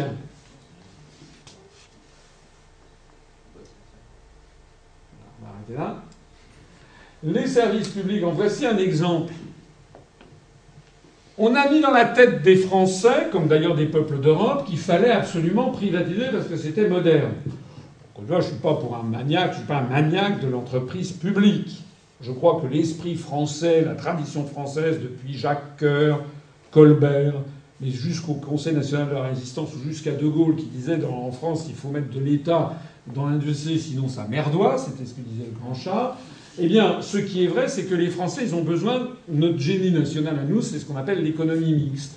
C'est-à-dire il faut avoir euh, à la fois le secteur privé qui a sa propre dynamique qui est incontestable et qui permet de, développer l'économie, et à la fois le secteur public pour assurer ce à quoi les Français sont toujours très attentifs, c'est-à-dire euh, une égalité des Français devant les grands services publics, devant aussi les grands événements de la vie, comme je le dis souvent, la naissance, la maladie, la mort, et puis euh, se laver, euh, se déplacer, voilà. Donc tous les grands réseaux voilà, c'est d'ailleurs la raison pour laquelle dans notre programme, nous prévoyons, nous proposons la, euh, la non-privatisation ou la renationalisation en fonction des degrés où on en est arrivé. Nous, voulons avoir, conservé dans le giron public ou renationaliser la SNCF, EDF, GDF, les réseaux d'autoroutes qui ont été privatisés, euh, les, sociétés d'eau, de, de, de, hein, distribution d'eau, et puis également euh, les euh, banques quand elles, sont, quand elles bénéficient de fonds publics. Et enfin, euh, les, nous voulons renationaliser TF1. Pourquoi TF1 Nous voulons laisser un certain nombre d'entreprises, des chaînes de télévision privées, il peut y en avoir, la, 5, la 6, pourquoi pas, mais TF1 parce que c'est le principal vecteur de formation de l'opinion publique en France.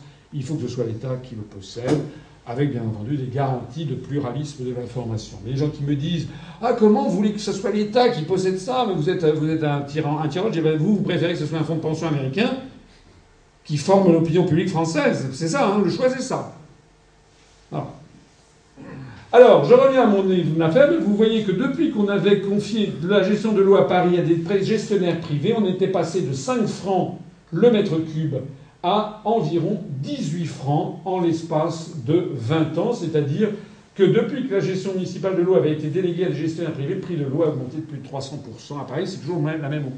Il se trouve qu'à l'époque, j'étais un conseiller de Paris, en non inscrit, et qu'un jour, c'était une de mes dernières interventions au Conseil de Paris, j'ai fait un scandale euh, public, que j'ai proposé devant l'hémicycle, vous le trouverez toujours sur, Internet, j'ai demandé que la mairie de Paris remunicipalise L'eau de Paris.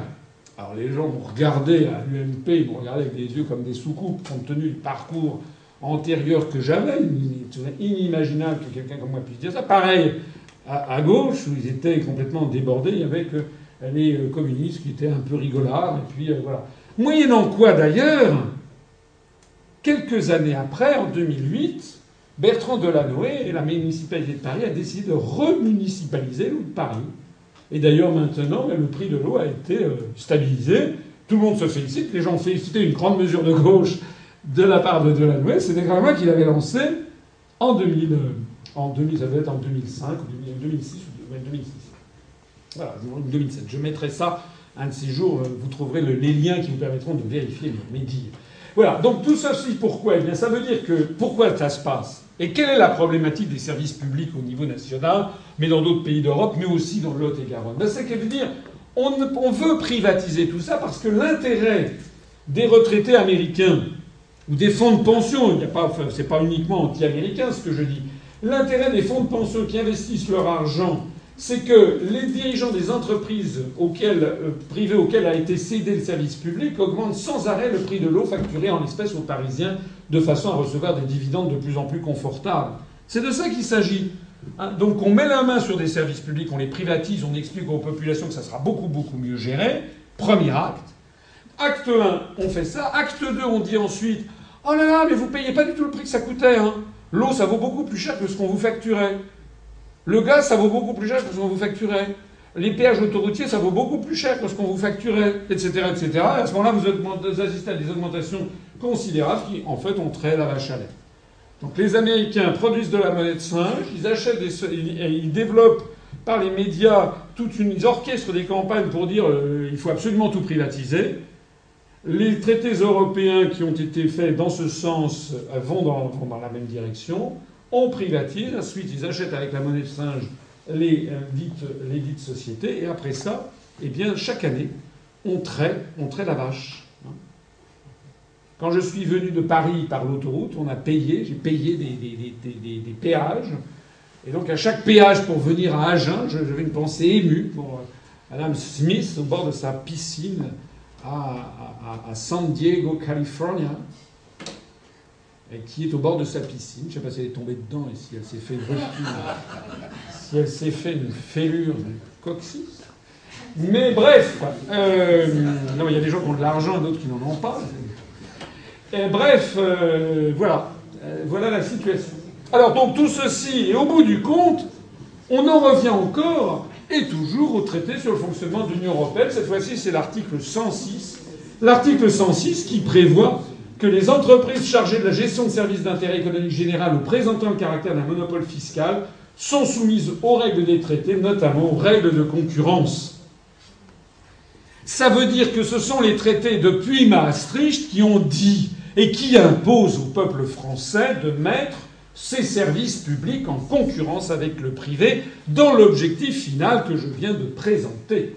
C'est de ça qu'il s'agit. Dans le Lot-et-Garonne, en mai 2013, on en voit ici une des conséquences. Hein. Vous voyez que tout au long de cette réunion, j'essaie de vous montrer le lien entre le microéconomique et le macroéconomique, comme disent les économistes. Alors pour ceux qui ne savent pas très bien ce que ça veut dire, ça veut dire entre, j'allais dire, le, le dossier ponctuel et puis la généralité. Je veux vous montrer à chaque fois que le Lot-et-Garonne, c'est, je on pourrait dire la même chose dans le Finistère, euh, dans, la Haute-Marne, euh, ou dans le Vaucluse, ou, en Seine-Saint-Denis. Les mêmes causes produisent les mêmes effets dans la France entière. C'est pour ça qu'il est légitime que vous votiez pour moi pour la députation, parce que je défendrai cette thèse qui vient, celle du Lot-et-Garonne, mais aussi qui servira aux Français dans tous les autres départements. La dégradation des conditions de travail dans la prison d'Est à Villeneuve-sur-Lot, vous savez qu'il y a de moins en moins de crédits. D'ailleurs, ce qui est prévu, c'est la privatisation des maisons d'incarcération. La désertification médicale que l'on mesure dans le Lot-et-Garonne comme partout ailleurs. La fermeture d'écoles ou la réduction du nombre d'enseignants. L'école primaire de Bias, pas très loin d'ici, perdra un enseignant à la rentrée 2013. C'est une des dernières informations qui étaient dans la presse. Au quotidien, on le voit ici dans le Lot-et-Garonne comme partout, la remise en cause du service, des services publics auxquels les Français sont tellement attachés.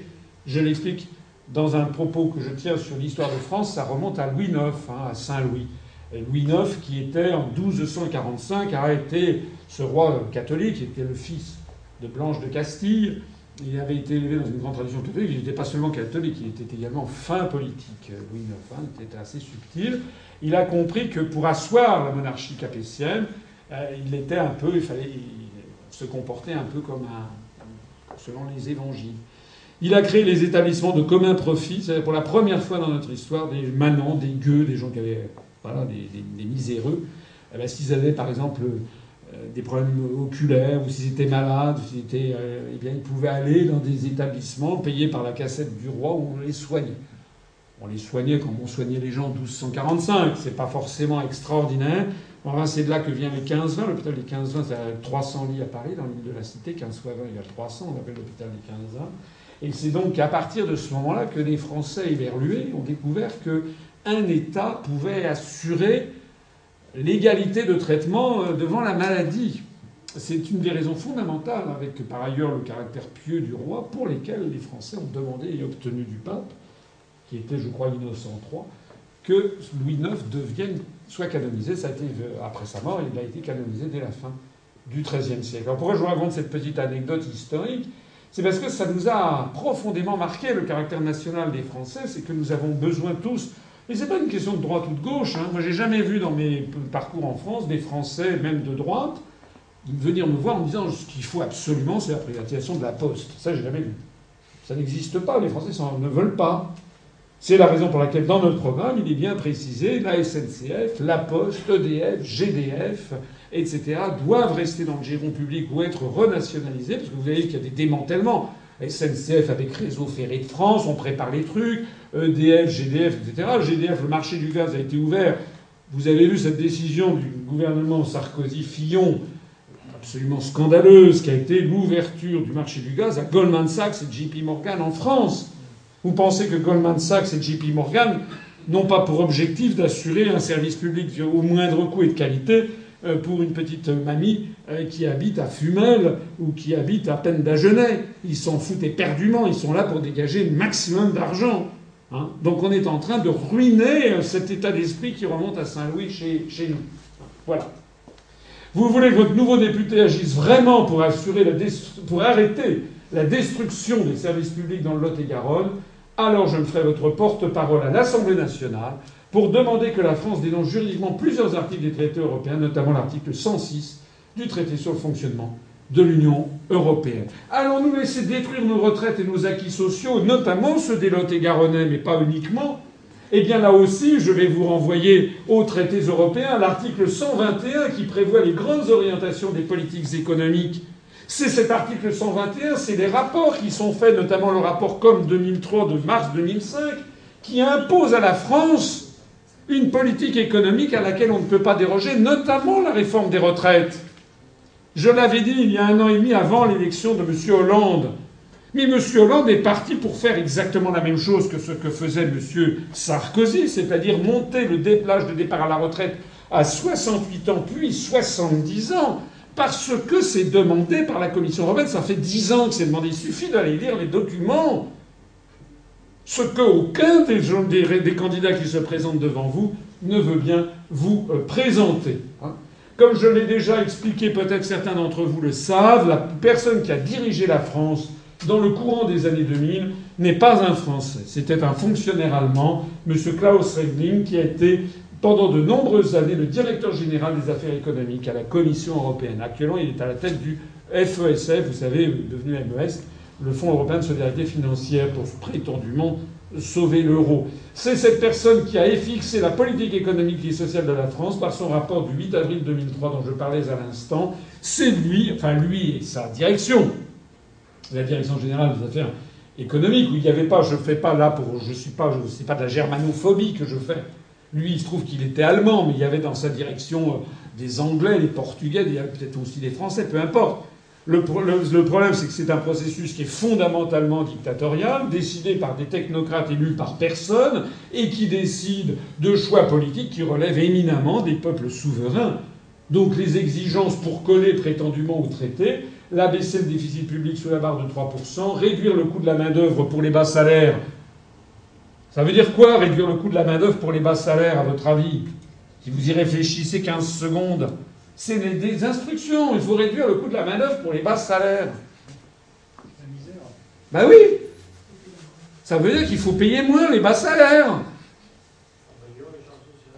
Ou ça veut dire aussi, au passage, qu'il va falloir diminuer les, contrats à durée euh, indéterminée ou à durée. C'est d'ailleurs la raison pour laquelle le gouvernement Fillon avait proposé, avant la fin du gouvernement Fillon, des contrats avec 7 heures de travail par semaine. C'est les petits boulots. C'est des emplois instables, plus de CDI, des contrats à durée déterminée, qui permettent aux entreprises à tout instant de se défaire de, leur main-d'œuvre, et puis des contrats, des, petits boulots. Moi, je le vois d'ailleurs dans notre mouvement politique qui est en très forte croissance, on a beaucoup de jeunes qui soit n'ont pas d'emploi, soit ont des petits boulots. Ils travaillent 5, 8, 10 heures, 15 heures par semaine. Ils sont employés dans un McDo, dans un fast-food, dans un je ne sais pas quoi. Ils ont des petits boulots, c'est-à-dire une parcellisation du salariat. C'est d'ailleurs le point 3, réformer le marché du travail en simplifiant la protection de l'emploi et en imposant des schémas d'emploi et de carrière plus flexibles. Le point numéro 4, réformer complètement notre système de retraite. C'est eux qui le demandent. Hein. C'est pour ça qu'on est passé de 38 à 39, puis 40, puis 41 ans de cotisation. Pour la petite histoire, je montre dans une conférence que je fais sur les fonctionnaires européens que eux, ils ont besoin simplement de 15 années et demie avant de liquider leur pension de retraite. Hein. Et ils ont exigé que nous, on passe de 38 à 41. Et ils sont payés, ils sont tous sauf des. Ce sont tous. Enfin, ce qui est fascinant dans cette histoire, c'est qu'ils critiquent chez les autres leur propre turpitude.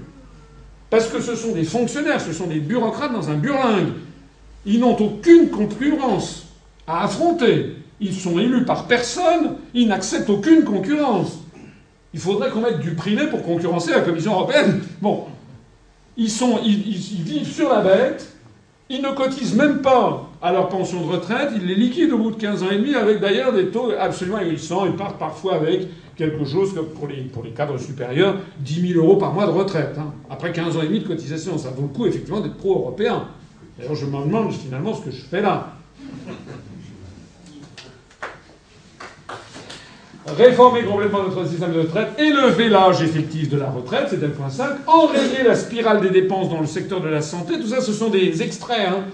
Enrayer la spirale des dépenses dans le secteur de la santé, c'est au nom de ça que tous les, gouvernements, les uns après les autres, dérèglement, déremboursent les médicaments.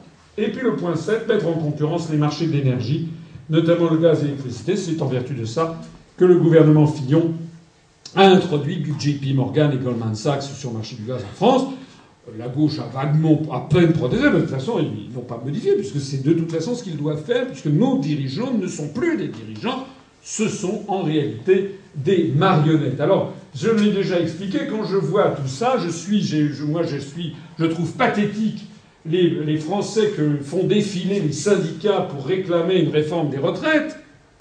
Ça, c'était sous Sarkozy. Vous voyez, la CGT, la CFDT ont fait défiler les Français dans les rues de, par exemple, ici en haut, c'est à Tours, en bas, c'est à Paris, boulevard Filles du Calvaire, en, réclamant la tête de Sarkozy, de Wörth, etc., en disant c'est un scandale.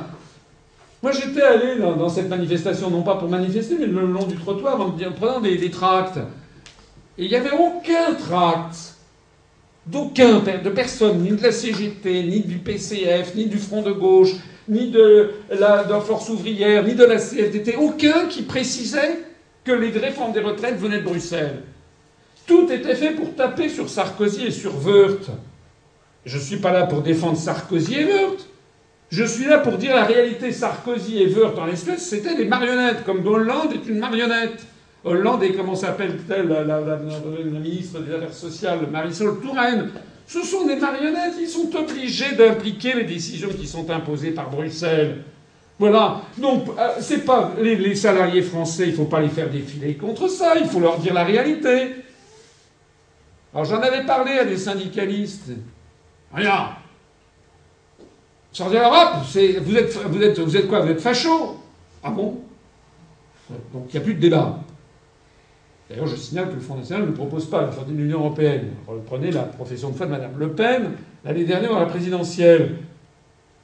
J'ai dit, mais c'est pas une chose, c'est simplement, c'est l'origine, c'est Bruxelles, vous n'êtes pas au courant. Euh, alors, on m'a passé jusqu'à un responsable qui a dit, on ne peut pas sortir de l'Europe, on ne veut pas. Ce qu'il faut, c'est une Europe sociale. On va se battre, camarades, pour avoir une autre Europe. Ah oui, ça fait 30 ans que ça dure. Je montre dans une autre de mes conférences que pour avoir une Europe social-démocrate, c'est-à-dire changer les traités à l'unanimité, il faut l'unanimité pour changer les traités, il faut 27 gouvernements qui soient les 27 avec la même majorité social-démocrate. Si on part du principe qu'il y a 50% de probabilité d'avoir un parti social-démocrate dans un État, et si on fait abstraction du fait que ces partis ne sont pas du tout d'accord entre eux d'ailleurs, parce que ce n'est pas les mêmes intérêts nationaux, mais même avec ces calculs très favorables, pour que 27 États aient le même, un gouvernement de la même couleur social-démocrate, par exemple, en donnant à 50% de probabilité dans chaque gouvernement d'y arriver, ben, c'est facile à calculer, ça fait 0,5 à la puissance 27. Ça vous fait 6 heures tous les 100 000 ans. Encore s'agit-il de gouvernements sociaux-démocrates.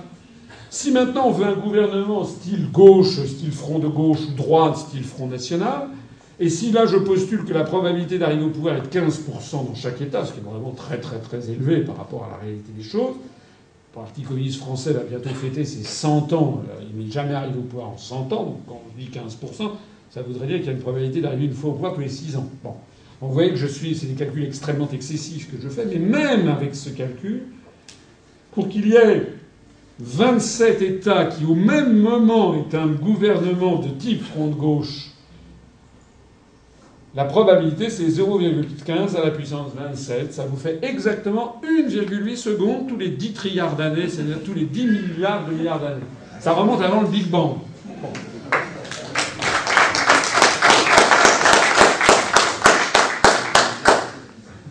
En gros, donc, l'ensemble du système médiatique, politique et syndical français est complice de la situation.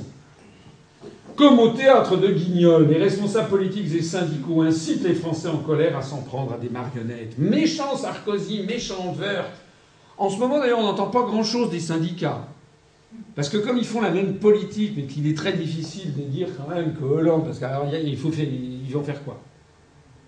Tout ceci s'explique par le fait que les syndicats français, en tout cas les grands syndicats, CGT, CFDT, euh, euh, FO, euh, Force ouvrière et l'UNSA, sont tous, ces, syndicats sont membres de la Confédération européenne des syndicats, financée par la Commission européenne, c'est-à-dire par l'argent européen, pour promouvoir les réformes indispensables. C'est ça le, nez. Ce sont des syndicats jaunes, en fait. Ce sont des syndicats qui sont financés par la Commission européenne. Ce qui n'est pas le cas de tous les syndicats dans le reste de l'Europe.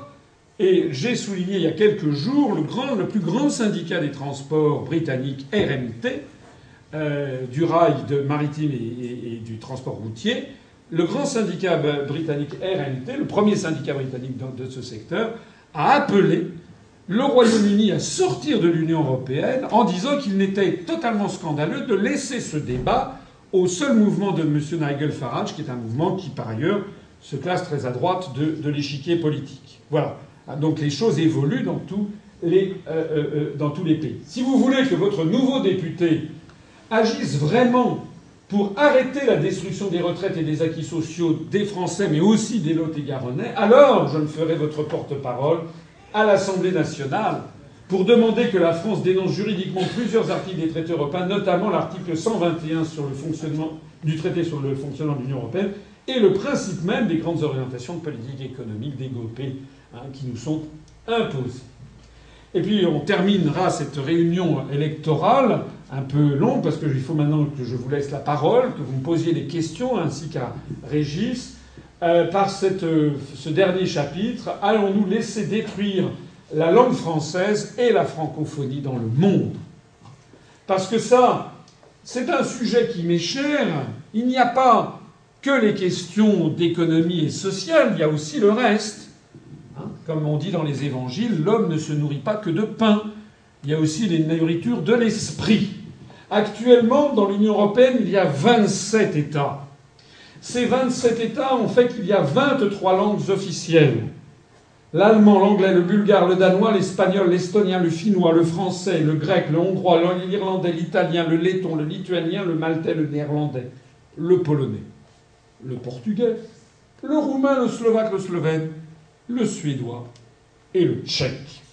À partir du 1er juillet, nous serons 28 États et il y aura 24 langues officielles avec l'entrée de la Croatie et de la langue croate avec, euh, comme vous le comprenez facilement, il est, il est, facile, assez facile de trouver des interprètes français-anglais ou bien français-allemand.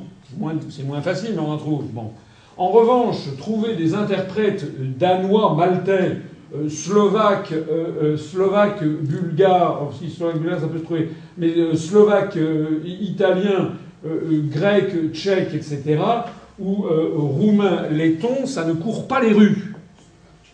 Donc il faut passer par une langue intermédiaire. Et donc ça passe par l'anglais. Et comme on passe par l'anglais, ben finalement c'est encore mieux si tout le monde parle l'anglais. D'ailleurs, les 23 langues officielles ont introduit dans l'Union européenne trois alphabets, l'alphabet romain, hellénico alphabeto qui est l'alphabet grec utilisé en Grèce, et Kyrillia qui est l'alphabet cyrillique utilisé en Bulgarie, qu'il ne faut pas confondre avec l'alphabet grec. Et ces simples calculs montrent qu'il y a 506 combinaisons de traduction. Donc comme tout ceci est impossible, eh bien on se réfugie de plus en plus vers une langue unique qui est la langue de rédaction d'origine des documents, à la Commission. Nous sommes passés à la Commission européenne, l'évolution a été la suivante, dans les années 1960. Lorsque De Gaulle était au pouvoir, je signale qu'il y avait comme langues officielles quatre langues. Le français, l'allemand, l'italien et le néerlandais, point. Parce qu'il y avait la France qui parlait le français, l'Italie qui parlait l'italien, l'Allemagne qui parlait l'allemand, et puis la Belgique, les, Pays-Bas qui parlaient le néerlandais, la Belgique et le Luxembourg qui parlaient soit le français, soit le néerlandais, soit l'allemand. Voilà. Ça veut donc dire que dans l'Europe des six, l'anglais n'était pas une langue officielle. Ça veut dire que les documents de l'Union, de la commission, de la CE de l'époque de l'Europe des six, ils étaient majoritaires, à soit 80% en français.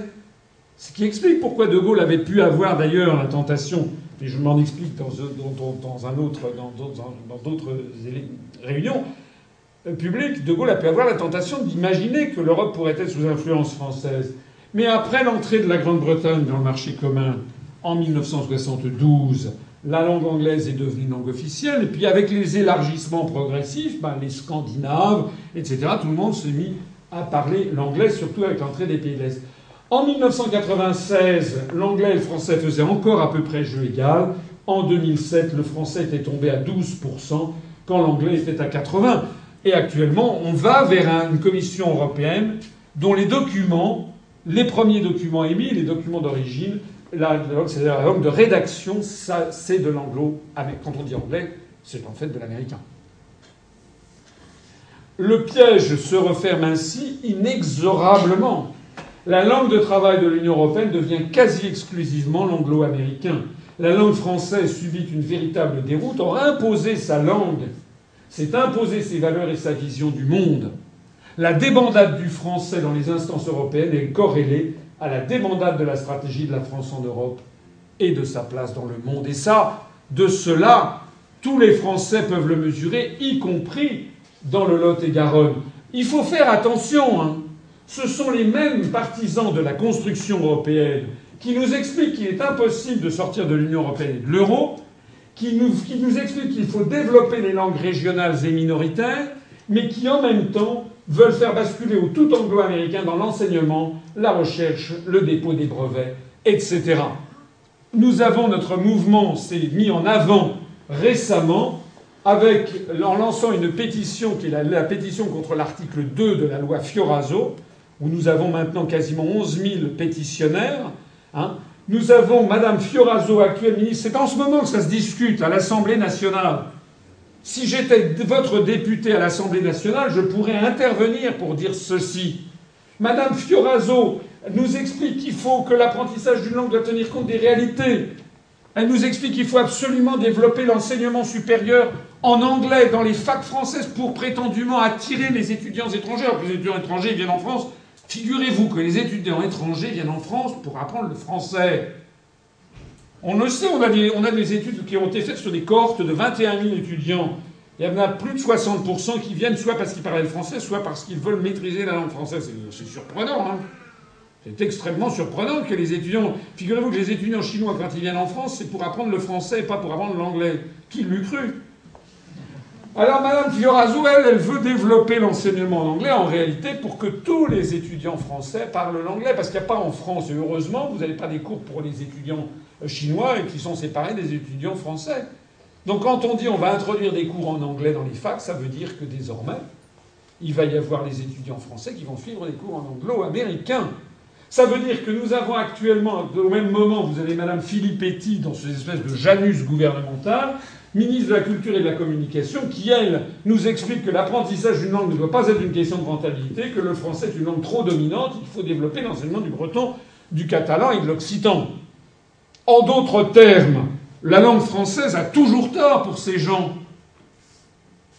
La langue française, il paraît qu'elle est ridicule depuis Pékin, Moscou, Tokyo, Washington, ce qui est faux. L'agence Bloomberg de New York a fait récemment une étude qui montre que la langue française est la troisième langue la plus importante dans le monde pour faire du business, après l'anglais et le chinois. C'est la langue française. La langue française est l'une des deux seules langues au monde avec l'anglais à être parlée sur les cinq continents. C'est ça la réalité. Et nous, nous sommes à la tête de 77 pays de la francophonie.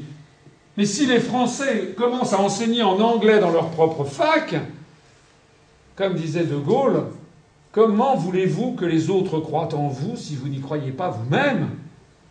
C'est le signal d'une débandade qu'on va envoyer, on va dire aux Marocains, Tunisiens, Algériens, Ivoiriens, etc., ou c'est déjà d'ailleurs largement en cours, mais arrêtez d'apprendre le français, faites comme nous, apprenez l'anglais. C'est de la haute trahison dont il s'agit. Hein. J'ajoute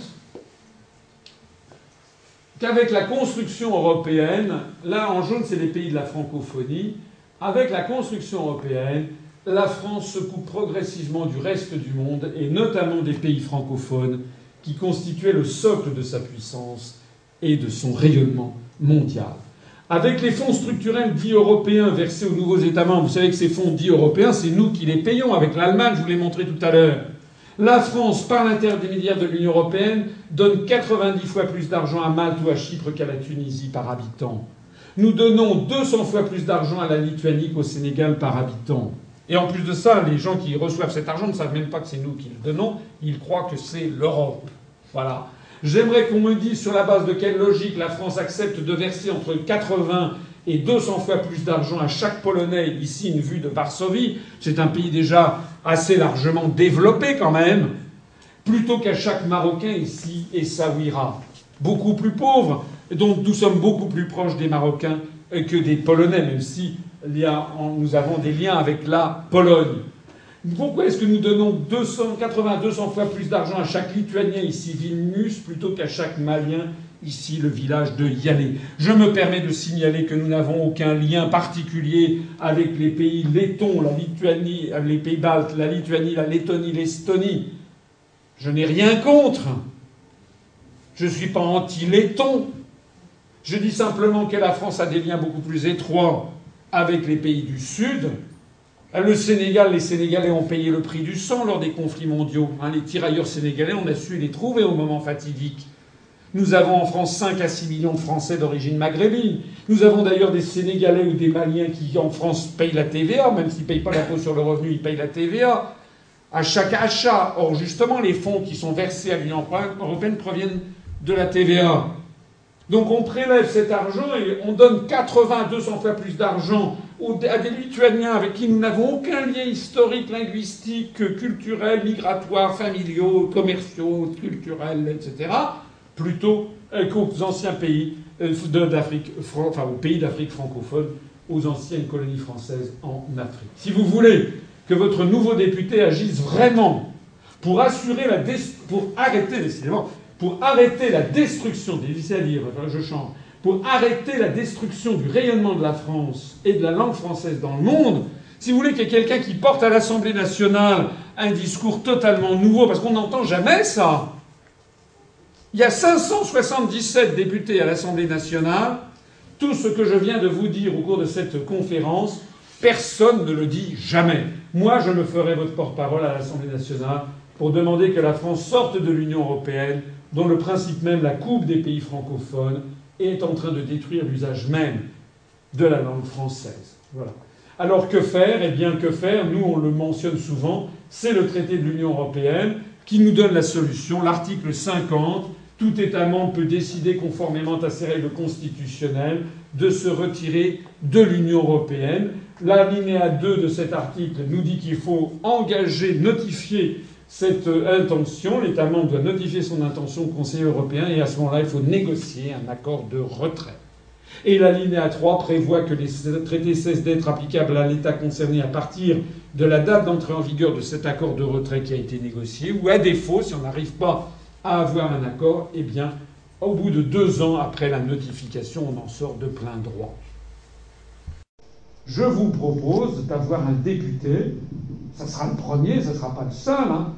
mais est-ce que ça serait trop demandé qu'en France, alors que par exemple au Royaume-Uni, il y a plus de 100 députés au Parlement de Westminster qui ont demandé récemment la sortie de l'Union européenne, des députés du, conservateur ou des députés du UKIP, etc.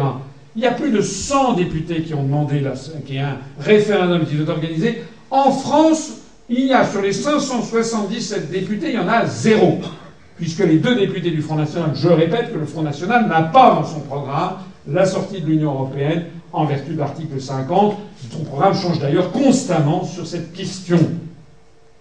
Est-ce que ça serait trop demandé qu'il y ait un député en France sur 577 qui soit porteur de ces analyses que je viens de vous montrer? Je vous rappelle que notre programme de libération nationale est disponible dans un, est un copier-coller du Conseil national de la résistance, évidemment mis au goût du jour, qu'il fait 66 pages, il fait 5 heures de présentation sur vidéo, euh, la vidéo étant évidemment beaucoup plus détaillée que le simple résumé de 60 pages que nous vous proposons à la sortie de cette conférence. C'est un programme de libération nationale. Ce que nous vous proposons avec cette élection partielle, c'est de saisir cette occasion qui est proposée aux électeurs du Lot-et-Garonne, d'envoyer, au nom non seulement du Lot-et-Garonne, mais finalement de tous ces Français qui n'ont pas la voix à la parole et qui veulent sortir de l'Union européenne, eh bien, qu'il finalement il fasse un petit acte historique. Hein. L'enjeu d'une élection législative, je l'ai déjà dit, c'est pas une élection municipale, c'est pas une élection cantonale, c'est pas une élection régionale. L'enjeu de cette élection est national. En votant pour François Asselineau et pour Régis Chamagne, mon suppléant, vous pourrez être à l'avant-garde de l'histoire en permettant à l'UPR de diffuser ses analyses et ses propositions radicalement nouvelles à l'Assemblée nationale d'une part et à toute la France d'autre part. Je vous remercie de votre attention.